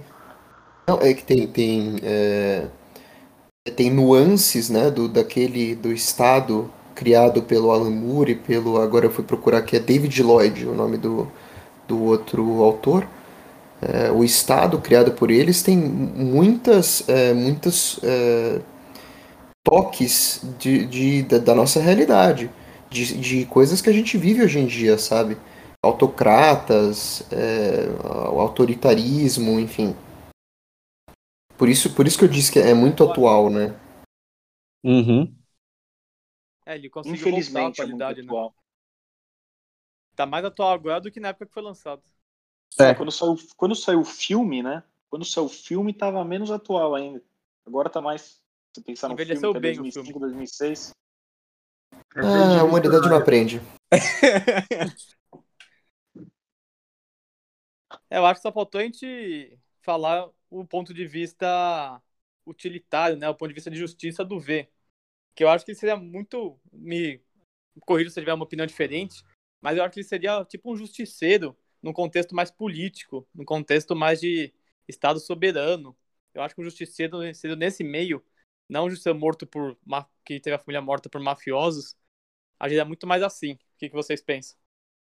Eu acho que ele é acho que ele é muito mais idealista que todos os outros que a gente discutiu assim. Ele é um cara que ele tem um é um cara meio de projeto político assim. Os outros ele tem a vingança, mas o, o, o maior para mim é o o projeto político, sabe? Os outros eles Eu, eu acho que acabam sendo coisas mais pessoais que acaba buscando É, assim, o- eu acho que ele, ele é o contrário do Batman, assim. Não, não contrário, mas em muitos pontos ele se contrapõe. É nesse caso, que eu, eu, na minha visão, eu acredito, né, conforme eu mencionei, que o Batman acha que tá fazendo bem, mas sob o pretexto de é, conseguir atingir aquele desejo subjetivo dele, de não colocar ninguém na mesma situação que ele viveu e blá blá blá. O V eu interpreto ao contrário. Eu acho que sim, tem um aspecto da vingança, mas é um micro aspecto da visão dele. O macro é justamente nessa questão de um projeto político, de uma questão, que nem o João falou, mais idealista. De você. é muito inteligente também, né? É, Um não que o Batman não seja, mas enfim. Não, sim, mas o V, como o V é mais inteligente que o Batman, velho. V Eu é acho que cara ele é, é mais, pu- é mais É tem uma inteligência mais política. Mas o, o Batman. É que é difícil comparar, sei lá, inteligência por inteligência. Eu acho que pro. Não, porque pros- o V ele pros- realmente tem meio que uma super inteligência, tá ligado? É, Ele- sobre-humana. Porque ele tem uma super resistência, tem uma, uma super força praticamente. Ele E ganhou ele- os poderizinhos. É, ele foi, porque até rola isso, né? Dos, dos resultados de teste lá que fizeram com gente, ele foi o único Sobreviveu. que sobreviveu e deu certo, né? Os outros morreram. O que eu acho É o que interessante deixa do, entender. é, do V, que, é, que a gente comentou, que justamente assim é, é bem fascinante isso, porque a gente vem debatendo assim muitos claros assim, onde as posições de idealista ou utilitário às vezes estavam muito claras, mas no V, conversa, depois desse debate aqui é, todo, eu vejo que ele consegue assim, olha, utilizar um pouco dos dois. Porque assim, não tem como você negar que os métodos que ele escolhe para abordar as situações e para chegar no seu objetivo final são totalmente utilitários. Todavia, uma coisa que eu concordo sim com o João, que faz dele assim muito mais é, idealista é, do que o Justiceiro, é que ele justamente tem essa coisa que assim que a pessoa dele é, é irrelevante. Tanto é que ele, ele nunca tira a máscara, ele fala que aquela máscara é o rosto dele, e eu acho que a cena que mais demonstra isso é aquela cena no filme, na, na morte dele, em que aquele é, outro chefe de polícia, né, ele descarrega a arma inteira dele e fala, pô, do que, que você é feito? E ele vira e fala, eu sou feito de ideais, porque ideais são, são imortais, eles superam o tempo. Então, é uma prova de bala. É, exato, ideais são provas de bala. E você vê que, assim, de fato, o objetivo final dele era isso. O objetivo dele final, tanto é que foi isso, esse é o grande motivo, né, do porquê que ele, é, que ele não precisava estar vivo, né, no final do processo inteiro dele. O importante era o que ele representava, que essa revolta dele, o que, que é essa rebeldia dele, né, iria chegar até o final. O que, na minha visão, na minha concepção que o, é, que o Alexandre falou, ele falou, ele falou ah, eu vejo ele um exemplo completamente espelhado do Batman. Na minha opinião, francamente, eu vejo ele um, exemplo, um exemplo completamente espelhado do Rochat. Porque o Rochat, justamente que nem nós falamos, assim, as ações dele desencadearam né, num movimento que virou a nova Ku Klux Klan. Porém, que nem nós falamos, olha, ele estava pouco se lixando para isso. O que, que acontecesse depois ele não estava nem aí, ele era uma pessoa assim, sabe, que não tinha assim aquela visão do quadro geral, né? Tinha essa visão macro. O V não, o V ele tá toda hora olhando assim pro futuro, olhando pro macro. E todas as ações dele são tipo para construir isso. Então nesse aspecto que eu que eu fiquei pensando que meu, que eu achei que ele é um super-herói fascinante, porque ele consegue pegar esses dois lados e juntar. É, no meu eu, caso. Eu, acho ele muito mais consciente também do, de tudo que faz, sabe? Do que os outros. Eu acho que o V tem muito mais consciência de tudo que passa na cabeça dele tal, todas as motivações dele, do que qualquer outro. Assim, o Rorschach, aquilo, um pouco daquilo que a gente falou, assim, ele acha que está fazendo o, o, o, certo, só que ele, ele é completamente cego para tudo, para todo o resto o Batman é aquilo que a gente chegou a falar um pouco de que pô ele ele busca não busca fazer as coisas dele e tal mas fica fica uma certa dúvida se o que o que motiva mais ele é algo pessoal ou um bem geral. Assim o ver tudo eu acho que é tudo muito claro nas ações que ele faz. Ele sabe exatamente aquilo é o ponto que eu vou buscar aqui eu estou buscando vingança aqui eu estou privilegiando é, mas... o plano eu acho que ele é consciente v... de tudo que ele faz. O V ele age, assim como você falou, João, o V ele age por, por ideais, né? Ele não é, não é que ele, ele, ele é, é óbvio que tem a vingança ali no meio, tanto é que ele, ele vai atrás de cada um do, cada uma das pessoas envolvidas no, na criação entre aspas dele, só que ele age muito mais pelos ideais e para tentar libertar as pessoas e conscientizar as pessoas que elas vivem em uma ditadura e que existe algo melhor que aquilo. Né? É, é, eu acho que o principal plano do V é, é conscientizar as pessoas da, da situação que, que elas estão, que elas, que elas foram submetidas. É, então, eu... na minha opinião, inclusive, o, o, quando eu comparei, né, falei principalmente do, dos pontos é, diametralmente opostos entre o, o V e o Batman, é justamente porque o Batman ele atua óbvio pensando no bem comum, né, ou pelo menos ele se engana sobre isso, mas o que está o que tá mesmo norteando as ações dele são um aspecto subjetivo.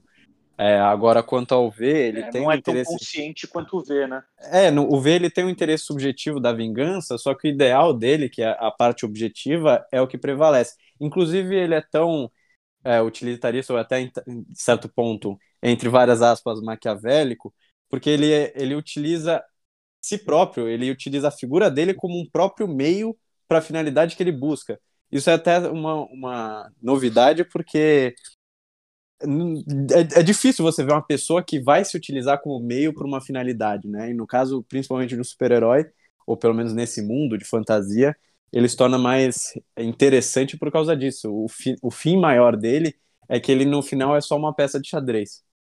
E o que eu achei também muito legal que o João apontou é que justamente assim, é...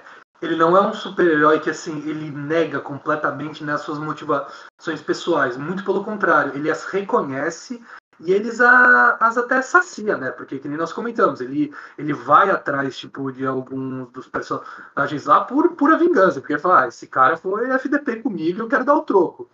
E isso é uma coisa que eu acho muito legal nesse personagem, por quê? Porque eu acho que isso dá um empoderamento para ele. Porque justamente assim, isso deixa isso isso concede a ele uma visão muito mais clara assim da, da situação que é uma coisa que eu acho que todos os super-heróis que nós comentamos até agora eles acabam tendo essa certa miopia e às vezes é tipo até assim é uma visão totalmente é, ofuscada justamente por conta disso porque é, nós somos seres humanos né e às vezes por mais que nós tenhamos consciência de que ah, isso aqui é uma coisa pessoal minha, isso aqui não é uma coisa objetiva e tudo mais, você não necessariamente consegue separar isso, isso tão bem, né?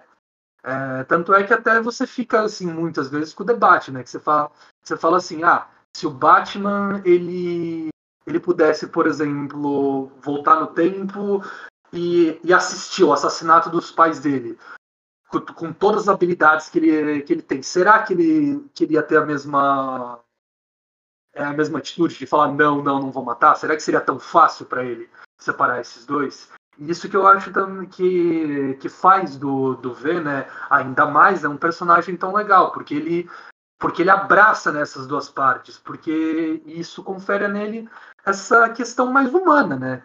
Que nós não conseguimos sempre é, discernir, sempre agir puramente pela lógica. Às vezes você age na sua emoção só que como ele consegue abraçar né, isso, eu acho que isso, que isso faz. Isso acaba dando a ele uma eficácia quase que muito maior. I can assure you I mean you no harm. Who are you? Who? Who is but the form following the function of what, and what I am is a man in a mask. Well, I can see that. Of course you can. I'm not questioning your powers of observation. I'm merely remarking upon the paradox of asking a masked man who he is. Oh, right. Para o próximo bloco, a gente vai analisar um pouco do Legado de Júpiter, que é uma série que traz é, um universo bastante espelhado com a DC Comics, e que um dos heróis principais, se não mais se não principal, que no caso é o tópico, é, é o herói principal, ele cria um código de ética é, dentro do, do que seria a Liga da Justiça que todos os super-heróis subordinados, ou, ou, que sejam membros dessa, entre aspas, Liga da Justiça, que no caso é a União da Justiça, salvo engano, no legado de Júpiter, eles têm que seguir. Só que ao passo que muitos heróis acabam sendo mortos por vilões, os heróis mais novos começam a questionar esse código e, de certa forma, querendo se desvincular da União da Justiça e procurar é, trazer justiça com as próprias mãos em definitivo, orquestrando, ou então pelo menos se defendendo dos vilões de forma a matá-los. É, eu vou puxar isso, eu vou chamar vocês, o que, que vocês acham dessa série, principalmente do código de ética do tópico, como ele se relaciona, e se os heróis novos têm razão, não têm razão, e por quê? Bom, eu acho que a série, ela, apesar de todos os seus erros, ela foi uma série, a primeira série que abordou é, essa discussão entre o super ideológico e o super utilitário, mostrando os dois pontos de vista, tanto os lados positivos quanto negativos, né? Que, que a gente falou mais cedo no embate entre Demolidor e Justiceiro, a gente vê uma. meio que a escolha já sendo feita pra gente, né? Tipo, ah, o Demolidor tá certo, o Justiceiro tá errado. Nesse, nessa série, não. Você vê que, apesar de no final você ver que o o, o código do tópico estava meio sendo bombardeado por causa do irmão dele, né? Mas que tem tantos argumentos válidos, tanto da parte dos heróis novos, que prevêem a alta preservação e um código um pouco mais aberto que permita para eles garantir uma certa segurança própria e segurança dos seus entes queridos. E, por outro lado, o tópico, né, que também está certo em prever um código que não deixe eles virarem os pais autoritários ou que exerçam ah, os poderes deles sem nenhum tipo de controle, né? Eu acho também muito interessante que essa série faz, e além de abordar essa questão que eu acho riquíssima e eu acho muito interessante, eu acho que ela que, que é legal que ela mostra assim qual que são os efeitos assim dessa de, de você ter assim essa convicção moral extremamente rígida faz na pessoa, porque justamente o tópico é, você percebe isso claramente. Eles até, eles, eles até comentam isso na série. Que ele é a pessoa que mais precisa né, do código em si. É ele que precisa que o código funcione. Porque essa é a vida dele, porque essa é literalmente a bússola moral dele. Então, assim, sem a, ah, sem esse código, ele, ele meio que perde a razão de viver dele. E eu acho muito interessante também justamente isso, que ele todos assim essa essa vida que ele levou, né, com essa sendo extremamente rígido, extremamente assim obediente ao código, todas as sequelas, né, que ele vai tendo ao longo da vida por conta disso. Tanto é que assim, a série deixa muito claro, né, que ele é, que ele mal enxerga o próprio filho como filho, né? Tanto é que no, no final da série, quando o filho dele é tido como refém pelo vilão, ele até ele, é, ele, ele treme um pouco nas bases, ele fica bem indeciso. Assim, dá para ver que ele tá ponderando, né, né, o que que o que que pesa mais, o que que é mais importante, a vida do meu filho ou o código? Uma pergunta que você, eu acho que muito provavelmente, se você perguntar para qualquer outro pai é, aí, se nós virarmos para os nossos pais e perguntarem, eles vão responder na mesma hora, a vida do meu filho, óbvio. Mas para ele, assim, ele viveu tanto, assim, eu achei, eu achei que isso foi muito legal, né? De, de mostrar, assim, todos os, os efeitos que isso tem na, na vida pessoal, né? Dos personagens, por justamente, assim, é, hastear essa bandeira moral tão alta. Não, eu acho interessante que o, o debate também existente no, no legado de Júpiter e principalmente porque o código ele é fundado com base é, em experimentos próprios do tópico, né, da vivência dele. O código é fundado principalmente porque o pai dele se suicidou.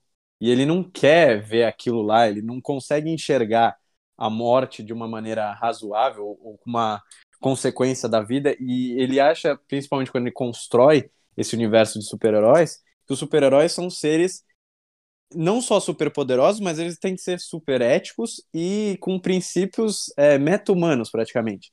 Que eles, eles devem ser pessoas melhores, eles devem inspirar as pessoas a serem melhores. Então acho que esse é um ponto marcante. E o questionamento da série, tanto nos quadrinhos quanto no, no, na série da Netflix, é justamente porque você tem esse embate desses heróis novos que não querem se subordinar a esse código, justamente porque esse código, na visão deles, tem, tra tem trazido muito mais prejuízo ou prejuízos irreparáveis do que be benefícios, que é o caso de quando você vê os vilões matando alguns dos heróis mais novos, e aí tem herói que perde o amigo, tem herói que perde irmão, tem herói que perde familiar, enfim. E aí um dos pontos que pode ser tangente a isso é justamente essa discussão. Para super-heróis deve existir um código extremamente rígido e que não permite qualquer exceção, ou então mesmo um código de super-heróis pode ter uma inteligência, talvez, mais contemporânea e mais próximo dos códigos penais de muitos dos países democráticos que a gente tem aqui, que é, por exemplo, prever uma excludente de licitude ou prever um método de, de o um herói uh, acabar matando alguém sem ser punido. Porque o que vale no final é literalmente ele matar alguém ou o conceito moral que está dentro dessa norma.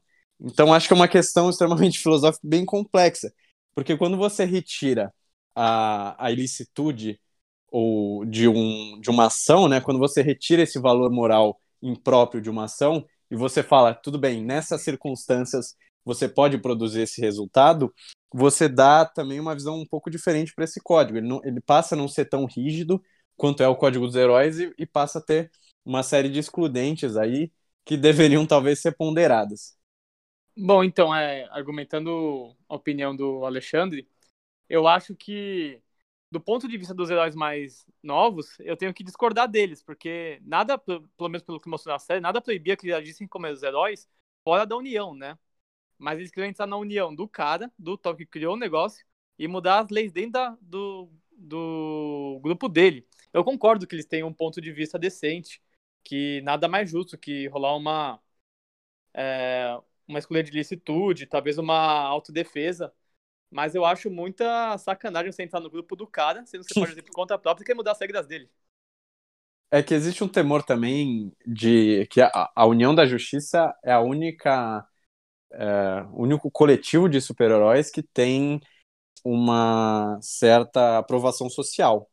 É, os heróis em si, quando eles agem fora da União da Justiça, eles não têm o mesmo respaldo do governo, por exemplo, não é assertivo quanto a isso. Então talvez eles estejam pensando, ah, beleza, a gente tem que entrar nessa união da justiça para sermos reconhecidos socialmente, podemos, poderemos desse modo agir é, entre, enfim, serem, sermos, é, de certa forma, é, de, suportados pelo governo, né? O governo pelo menos não vai agir contra a gente.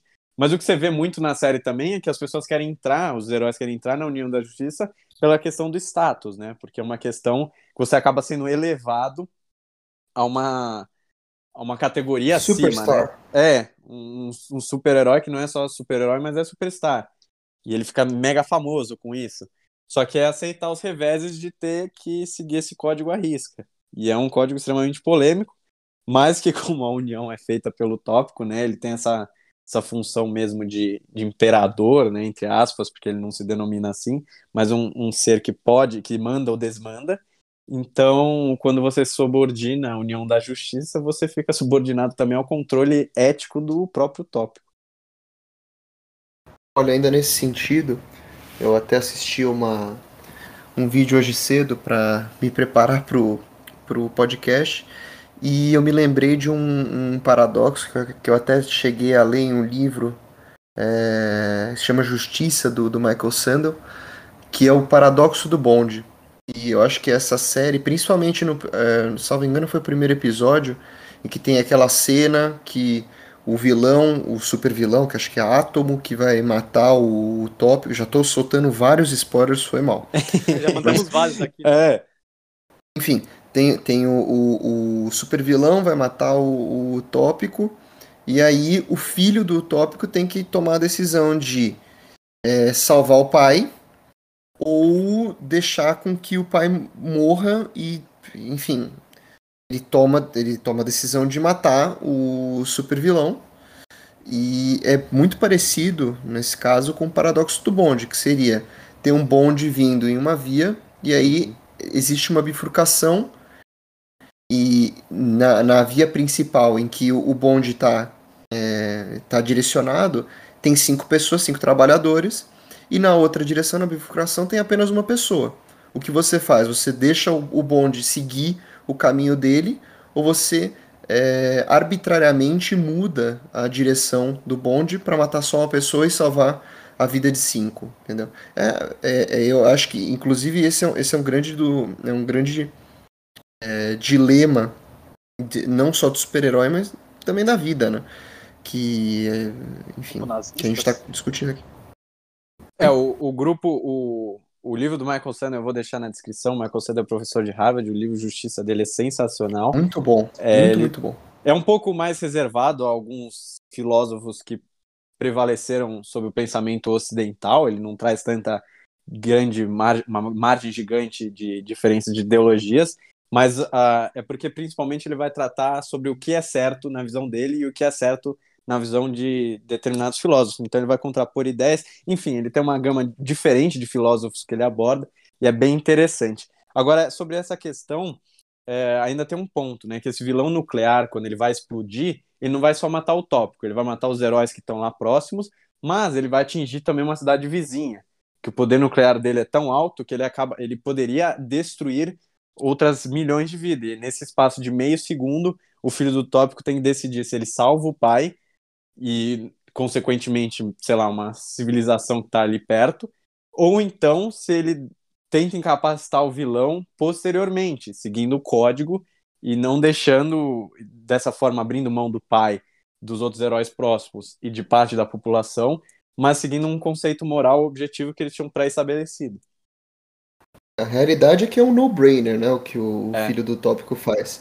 E é por isso, é por isso que, na, na, no meu ponto de vista, a série, tudo bem, eu não, eu não sei como que são os quadrinhos, mas a série, ela, ela, ela me irritava até a atitude do tópico, porque, bicho, o filho dele fez o que devia, ter, devia ser feito, sabe?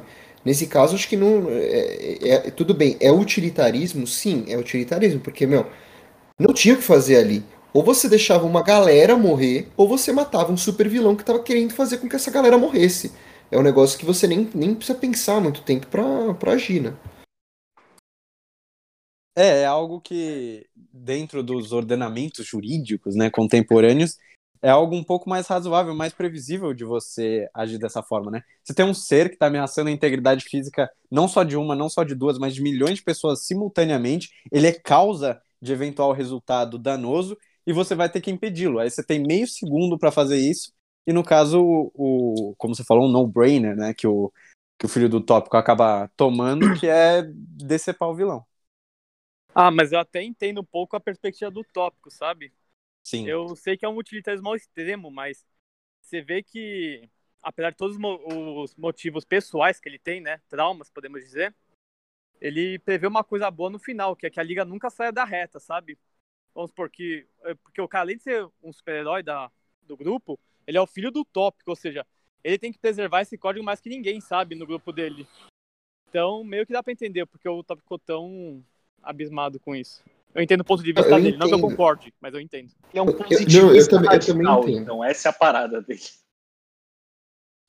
Eu também entendo, só que de, precisam existir uh, exceções à regra, né? Porque, meu, nesse caso, era uma situação muito absurda do, do o filho do Top. Para você ter uma ideia, eu assisti, não sei, nem foi nem um mês, eu não lembro o nome do filho do Tópico. Vai continuar sendo filho do Tópico, porque o filho do Tópico teve que teve que decidir ali, velho.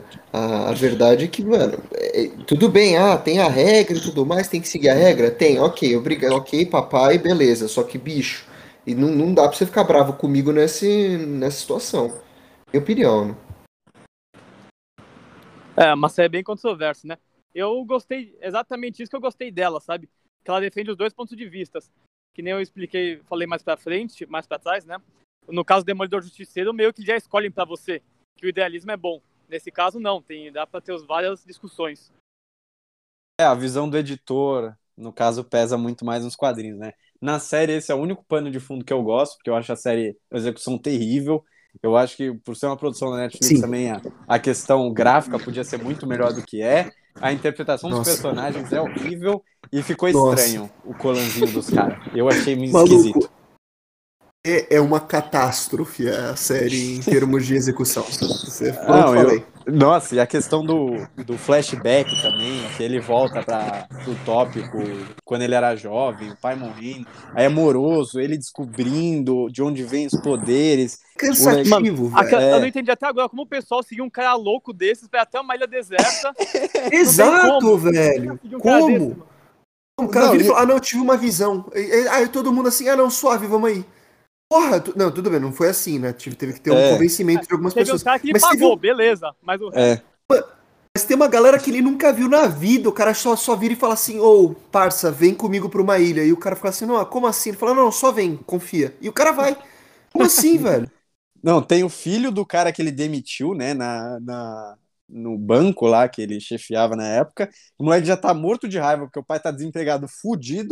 que. E aí, esse cara mesmo, ainda não dá pra entender, como assim? Ainda tem que juntar o, o patrão Playboy lá. Porra, se fosse eu, eu ia mandar o cara tomar no cu. Falar assim, vai tomar no cu, brother. Sai daqui, velho. E ainda depois tem a, a, que se torna a mulher dele, que também era uma jornalista, que ele acaba convencendo de se juntar, porque, óbvio, ele tinha visto a visão lá, né? E ela acaba topando por uma narrativa, né? Ele disse que tinha uma notícia que se ela tivesse esse furo ia ser incrível. Então ele convence é... com base na profissão, mas né, é muito fraca a motivação. Isso aí foi, foi, no, foi no Lero Lero, né? Isso aí é. foi na lábia que ele conquistou. Eu não assisti essa é, série, é a... pelo visto me dei bem. Nossa, meu, meu amigo, se deu. Realmente. Enfim. Pelo que eu entendi, a série que tem um, o positivista Hans Kelsen. cara completamente positivista do direito. E o outro que recorreu. Justnaturalista. A... É, o outro que recorreu ao nat... naturalismo no momento que. No momento de pressão. Nossa, mano, o que que tá acontecendo, velho? Que bela sinopse. Voltei, Enfim, voltei pra, vocês... pra minha aula de filosofia de direito. Não, é, IED. isso já é uma razão grande para eu não assistir essa série, né? Tudo que eu queria fugir vai me fazer pensar. Não, detalhe, esses são os pontos que a gente falou que são bons. Exato. É você fazer você noção. pensar em Kelsen e outros jus naturalistas. Beleza, você que é entusiasta horas... do direito, que tá começando a faculdade agora, não sei o quê, aproveita para ver essa série. Nossa, Mostra pro teu vai professor, vai amar, viu? Vai com fé.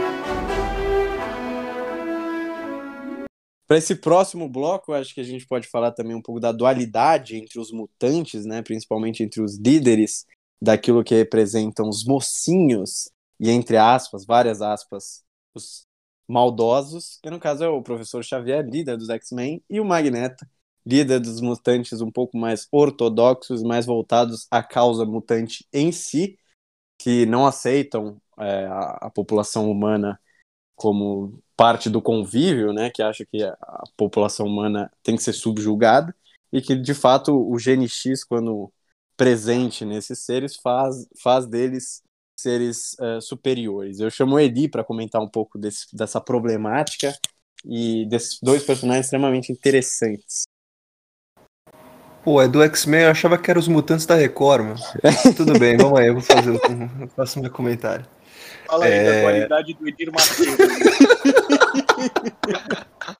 Fala aí, o cara que, o cara que se diz é... pastor e aí todo mundo sabe. O que ser brother de Deus, mano. Tô de sacanagem. O negócio é o seguinte, bicho. Eu acho que é, eu particularmente sou mais sou mais voltado para a causa mutante. No caso, sou mais voltado pro, pro Magneto, porque os, os uh, o Homo sapiens em geral, os, os, seres humanos, eles são muito e, e isso a história no, nos é, nos demonstrou, eles são muito discriminatórios com outros animais, entre aspas. E como, como próprio a, a, série de, de filmes e os quadrinhos, eu vou ser, é, vou ser verdadeiro aqui falar que eu não li muitos quadrinhos de X-Men, mas enfim. É, eles demonstram também que os seres humanos eles têm esse eles têm um pouco de preconceito com, com os mutantes por isso que eu acho mais compreensível o lado do, do Magneto de de pegar, abraçar essa causa mutante e deixar os, os humanos de lado. Em, em alguns momentos, né? Porque tem, tem é, certos episódios em que o Magneto ele é bem extremo, a ponto de que fodam-se os humanos, só, quer, só tem que viver os, os, é, os mutantes. É, inclusive no filme 3 da trilogia original do X-Men, no confronto final, que ele queria. É, ele queria inverter a cura é, pra, para, para os mutantes para matar todo, todos os seres humanos e só sobrar mutantes. Aí tá errado, acho ruim, não gosto. Mas é, no, eu, eu, eu acredito assim, existe existe bondade, bondade e bondade. Eu acho que o Xavier chega até a certo ponto a ser um pouco ingênuo no, em, em uma, na questão de toda hora falar assim, não, porque nós temos que caminhar de mãos dadas com os humanos, porque é, é o caminho, it's the way. Mas, bicho, até o, o que, o que você deve, você deve, tudo é, é bem, é bem, é, bem cristão, né? Bem Jesus, que você, se, se a pessoa te dar um tapa, você tem que virar a cara para ela te dar outro tapa. Oferecer a outra face. Oferecer a outra face. É, eu não concordo com isso, sinceramente, mas é, não sei o que vocês acham. Eu sou mais Team Magneto em, em, na, na, grande maioria dos casos. Em outros ele é muito extremo, mas enfim. É, tem, tem muitos casos que o Magneto é um supremacista, né? Separado. É. Assim. Ele, ele inverte a, a revolta dele contra a discriminação. A revolta dele contra a discriminação de mutantes, ele acaba levando para um, um supremacismo mutante, assim. Vamos dizer, com que ele considera Sim. serem superiores aos humanos. Né? Os humanos veem os mutantes como aberrações mesmo, né? Até o próprio nome mutante é um, é um pouco estranho. É pejorativo, né? Mas, Pelo menos no contexto da série. Eu acho que o, depende muito da vertente que a gente pega o Magneto, né? Se é o Magneto o cara buscando mais uma igualdade por meios mais radicais é uma coisa, mas se é o cara buscando uma supremacia desse determinado grupo, aí é isso que ele falou. Você acaba tendo uhum. outro entendimento dele. Então acaba variando de sim, de, de filme, né? Até falando em filmes que a gente teve um monte de versão aí diferente. E em quadrinhos eu sou meio parecido com ele, eu não li, não li muitos também não, mas eu imagino que por ser quadrinhos é, acaba sendo meio parecido, né? Vai ter de, vai ter o Magneto de todos os todos os lados, assim, todo, todos os tipos diferentes possíveis. Tem o Magneto mais extremo, o Magneto mais é, idealista, né? Com certeza, deve, deve ter isso no, nos quadrinhos. É, mas é um, o quadrinho do X-Men é um quadrinho mais complexo em si, né? Porque ele é muito sobre ele é muito sobre preconceitos, né? Assim, você discutiu preconceito contra mutantes e tal. É isso que ele falou do ser humano. A gente já viu na história e hoje muito como a discriminação é algo grave, né? Algo que e atual. pessoas, atual, algo que move conflitos até hoje, tá ligado? Até hoje existem guerras com bases étnicas muito fortes, né? Israel-Palestina é um caso, Azerbaijão-Armênia é outro caso, tá ligado? Tem a ah, isso sem entrar na questão de racismo, né? Racismo Albânia, sui tá generis. Muita coisa, é. E, e o próprio próprio racismo de diversas formas de discriminação que existem hoje, seja contra a comunidade LGBT, qualquer, sim, incontáveis, né? O Agora, né, contra orientais que tá rolando é, por causa, do coronavírus, coisas bizarras assim. E o X-Men é o quadrinho que mais tenta trabalhar essas discussões assim. Eu já vi muita gente falando que querem fazer umas analogias de que o Xavier é meio Martin Luther King e o, e o Magneto mais Malcolm X, mas acho que acabam sendo, de certo modo, comparações meio pobres, assim, porque dão uma, dão uma reduzida nessas duas figuras políticas contra que, que foram dos americanos, né, o Malcolm X e o Luther King acabam sendo muito diminuídos, eu acho, com essa, Nossa, concordo. Com essa comparação. Não acho que deveriam trazer essas duas é, figuras para esse mas, campo. querendo não. ou não, é, de algum modo, sim, de algum modo meio bem pequeno, eles podem ser, servir de inspiração, assim, né? Eles foram muito maiores que isso, nenhum deles buscava supremacia, tá ligado? Isso não, não existia. É, eu acho é, que. De... O Magneto tem. Eu mas acho, eu acho que.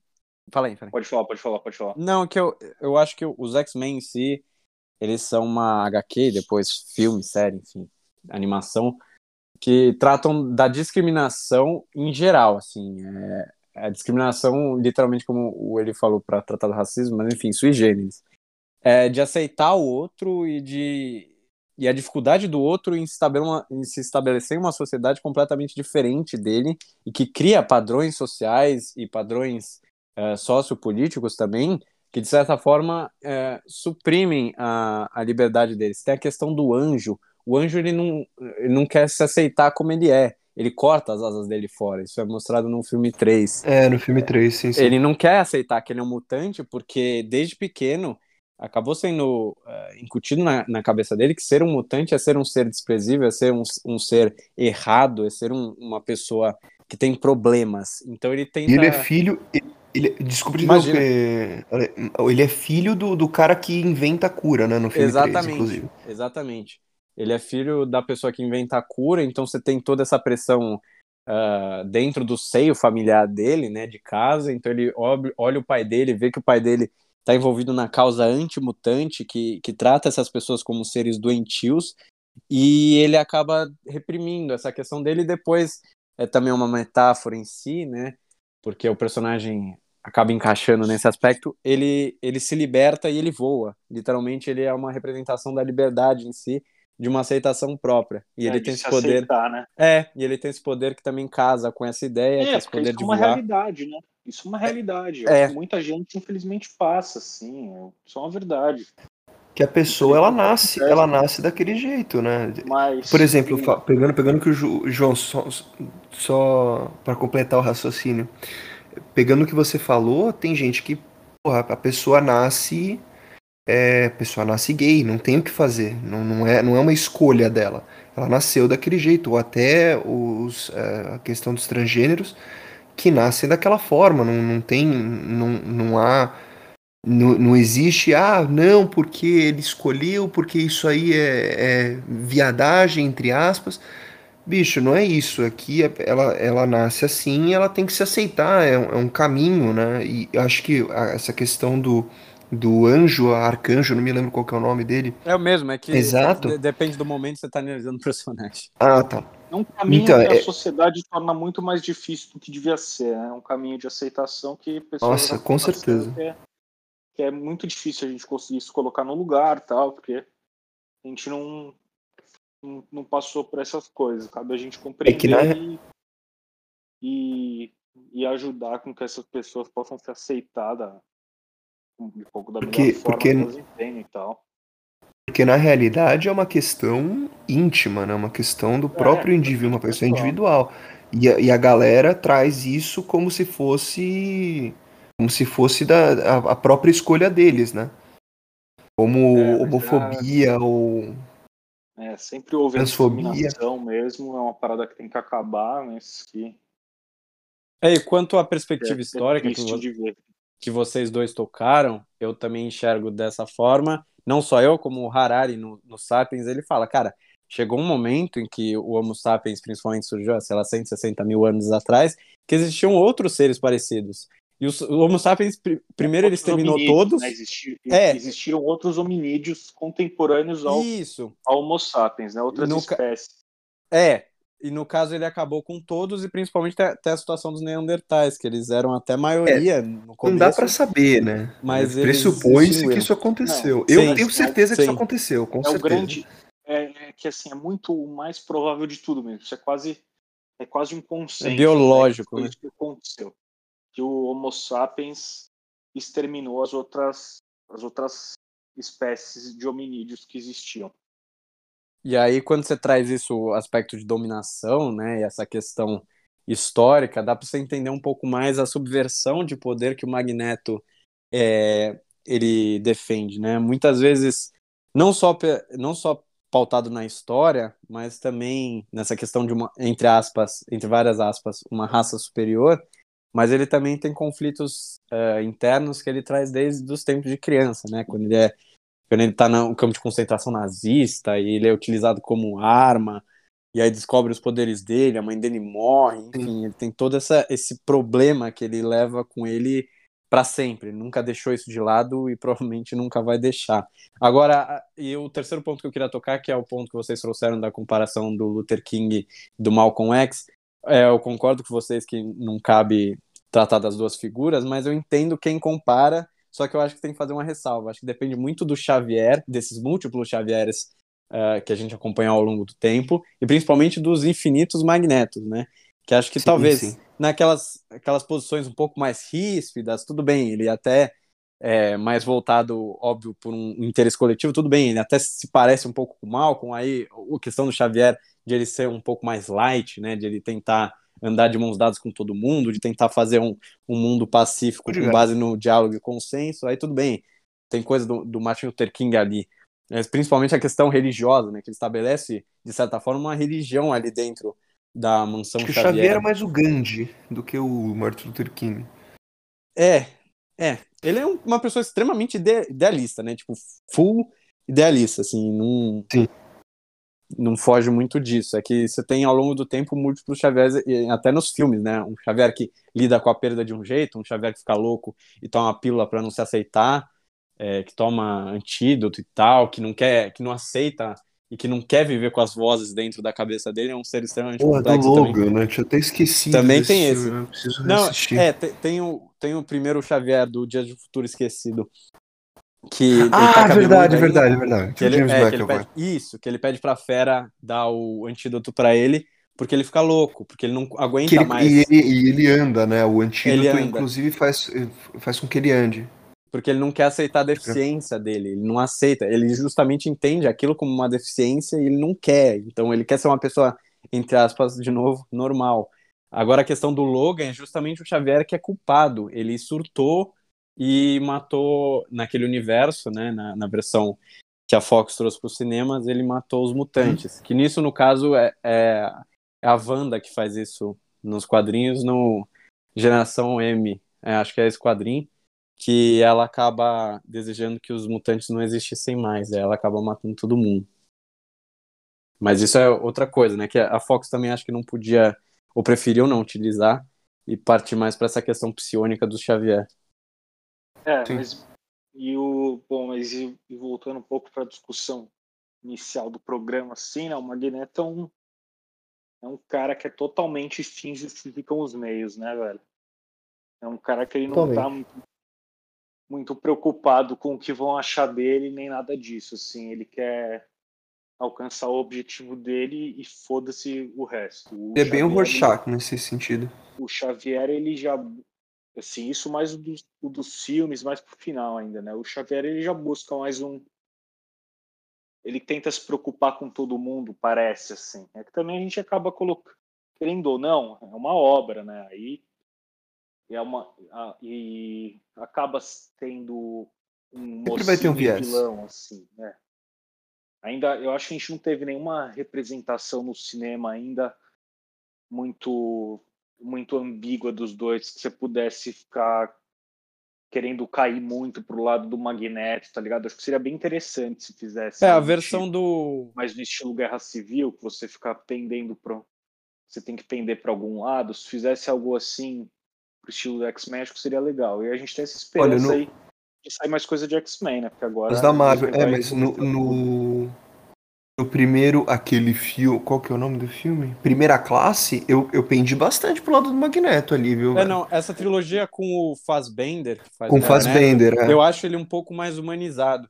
E ele é, Sim, é principalmente verdade, é, é um personagem que tem que lidar com o trauma constantemente do... nos filmes. Tipo, você vê, você pega, por exemplo, uh, o Eli falou, né, no, no First Class, no Primeira Classe pumba, tem a questão uhum. da morte dele, a vingança, aí beleza, os nazistas, os, aquele cara que é ainda um remanescente nazista, a questão da Guerra Fria, uh, e dele não gostar desse negócio do controle, principalmente, que ele acha que o Xavier vai exercer, de tirar um pouco da autonomia dele, de seguir esse código que o Xavier está tentando estabelecer de existência uh, correlata com seres humanos. Aí você tem depois, no decorrer dos próximos filmes, né, o Dias do Futuro Esquecido, tem a questão política ainda dos Estados Unidos, e depois tem aquela questão que ele está juntando os mutantes, ele vive num retiro, que ele vive na, na Fênix, já na Fênix, no filme do, do X-Men que tem a Fênix, que é os últimos que a Fox lançou, o Magneto ele tá pré-estabelecido com os mutantes meio que num retiro, tipo, a par de completamente toda a sociedade do mundo ocidental, assim, sabe, dessa questão geopolítica. Ele tá lá vivendo uma vida, entre aspas, pacífica. Uhum. E ele sofre diversas Qual, qual filme que é esse? É o Apocalipse? Esse é o... Não, esse é o da Fênix. É... Puta, eu não ah, eu não cheguei a ver o Dark Phoenix. Tá. É, eu não lembro o nome ao certo, porque é bem ruim o filme. Eu não gostei. No Dark Phoenix, não tem é? Magneto, né? Tem Magneto? O Apocalipse, tem, ele é, um, ele é um cavaleiro do Apocalipse, inclusive. É, é. Que é o filme que ele encontra o Mercúrio, e aí os caras trocam ideia depois. Mas enfim, o Mercúrio também. É... Esse é igual aquilo que a gente falou do Esquadrão Suicida. É impossível é. rever, tá ligado? Impossível Não, e outra, você traz um vilão como fraco. Apocalipse, tipo, você tem que fazer um negócio bem feito. É tipo o Thanos, tá ligado? É que o Thanos não, não era tão famoso assim. O Apocalipse é, acho que, o maior vilão dos X-Men, assim, tipo, desses grandões. Assim, porque o Magneto, que o Magneto tá ali, já envolvido na trama. Anti-herói, né, o Magneto? É, não, mas nesse, nesses vilõezão esse... e monstros, o, o Apocalipse é o maior. É, fora uhum. que esse apocalipse aí, velho, parece tosco. um babalu, maluco. Parece um vilão de Power Ranger também. Nossa, é. Todo tosco.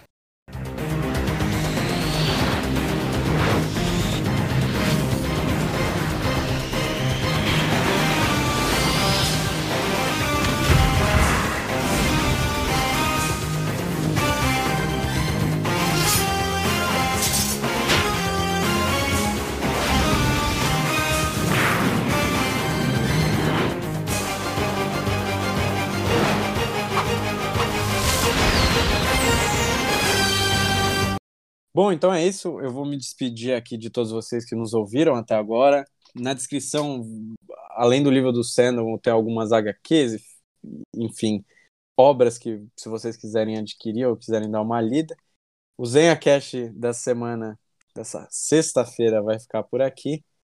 E um abraço a todos. E cliquem no seguir para não perder as novidades, principalmente, porque aí o podcast aparece automaticamente nos novos episódios ali do seu Spotify. A gente segue lança. a gente no Instagram. a gente segue pelo menos produzindo dois podcasts por semana. Fora isso, como o João bem falou, a gente tem a página no Instagram E a gente tem também o nosso site. Então a maioria das coisas vocês vão encontrar lá também. E antes que eu me esqueça, para você que ficou até aqui, agora cumpre você curtir esse belíssimo som do Batman na Feira da Fruta. Se você ainda não assistiu ou não leu os quadrinhos, fica esse último convite. Aprecie sem moderação. Entrei na feira da fruta pra ver o que a feira da fruta tem. Tinha laranja, morango e banana, só não tinha jacatu, meu bem. Entrei na feira da fruta pra ver o que a feira da fruta tem.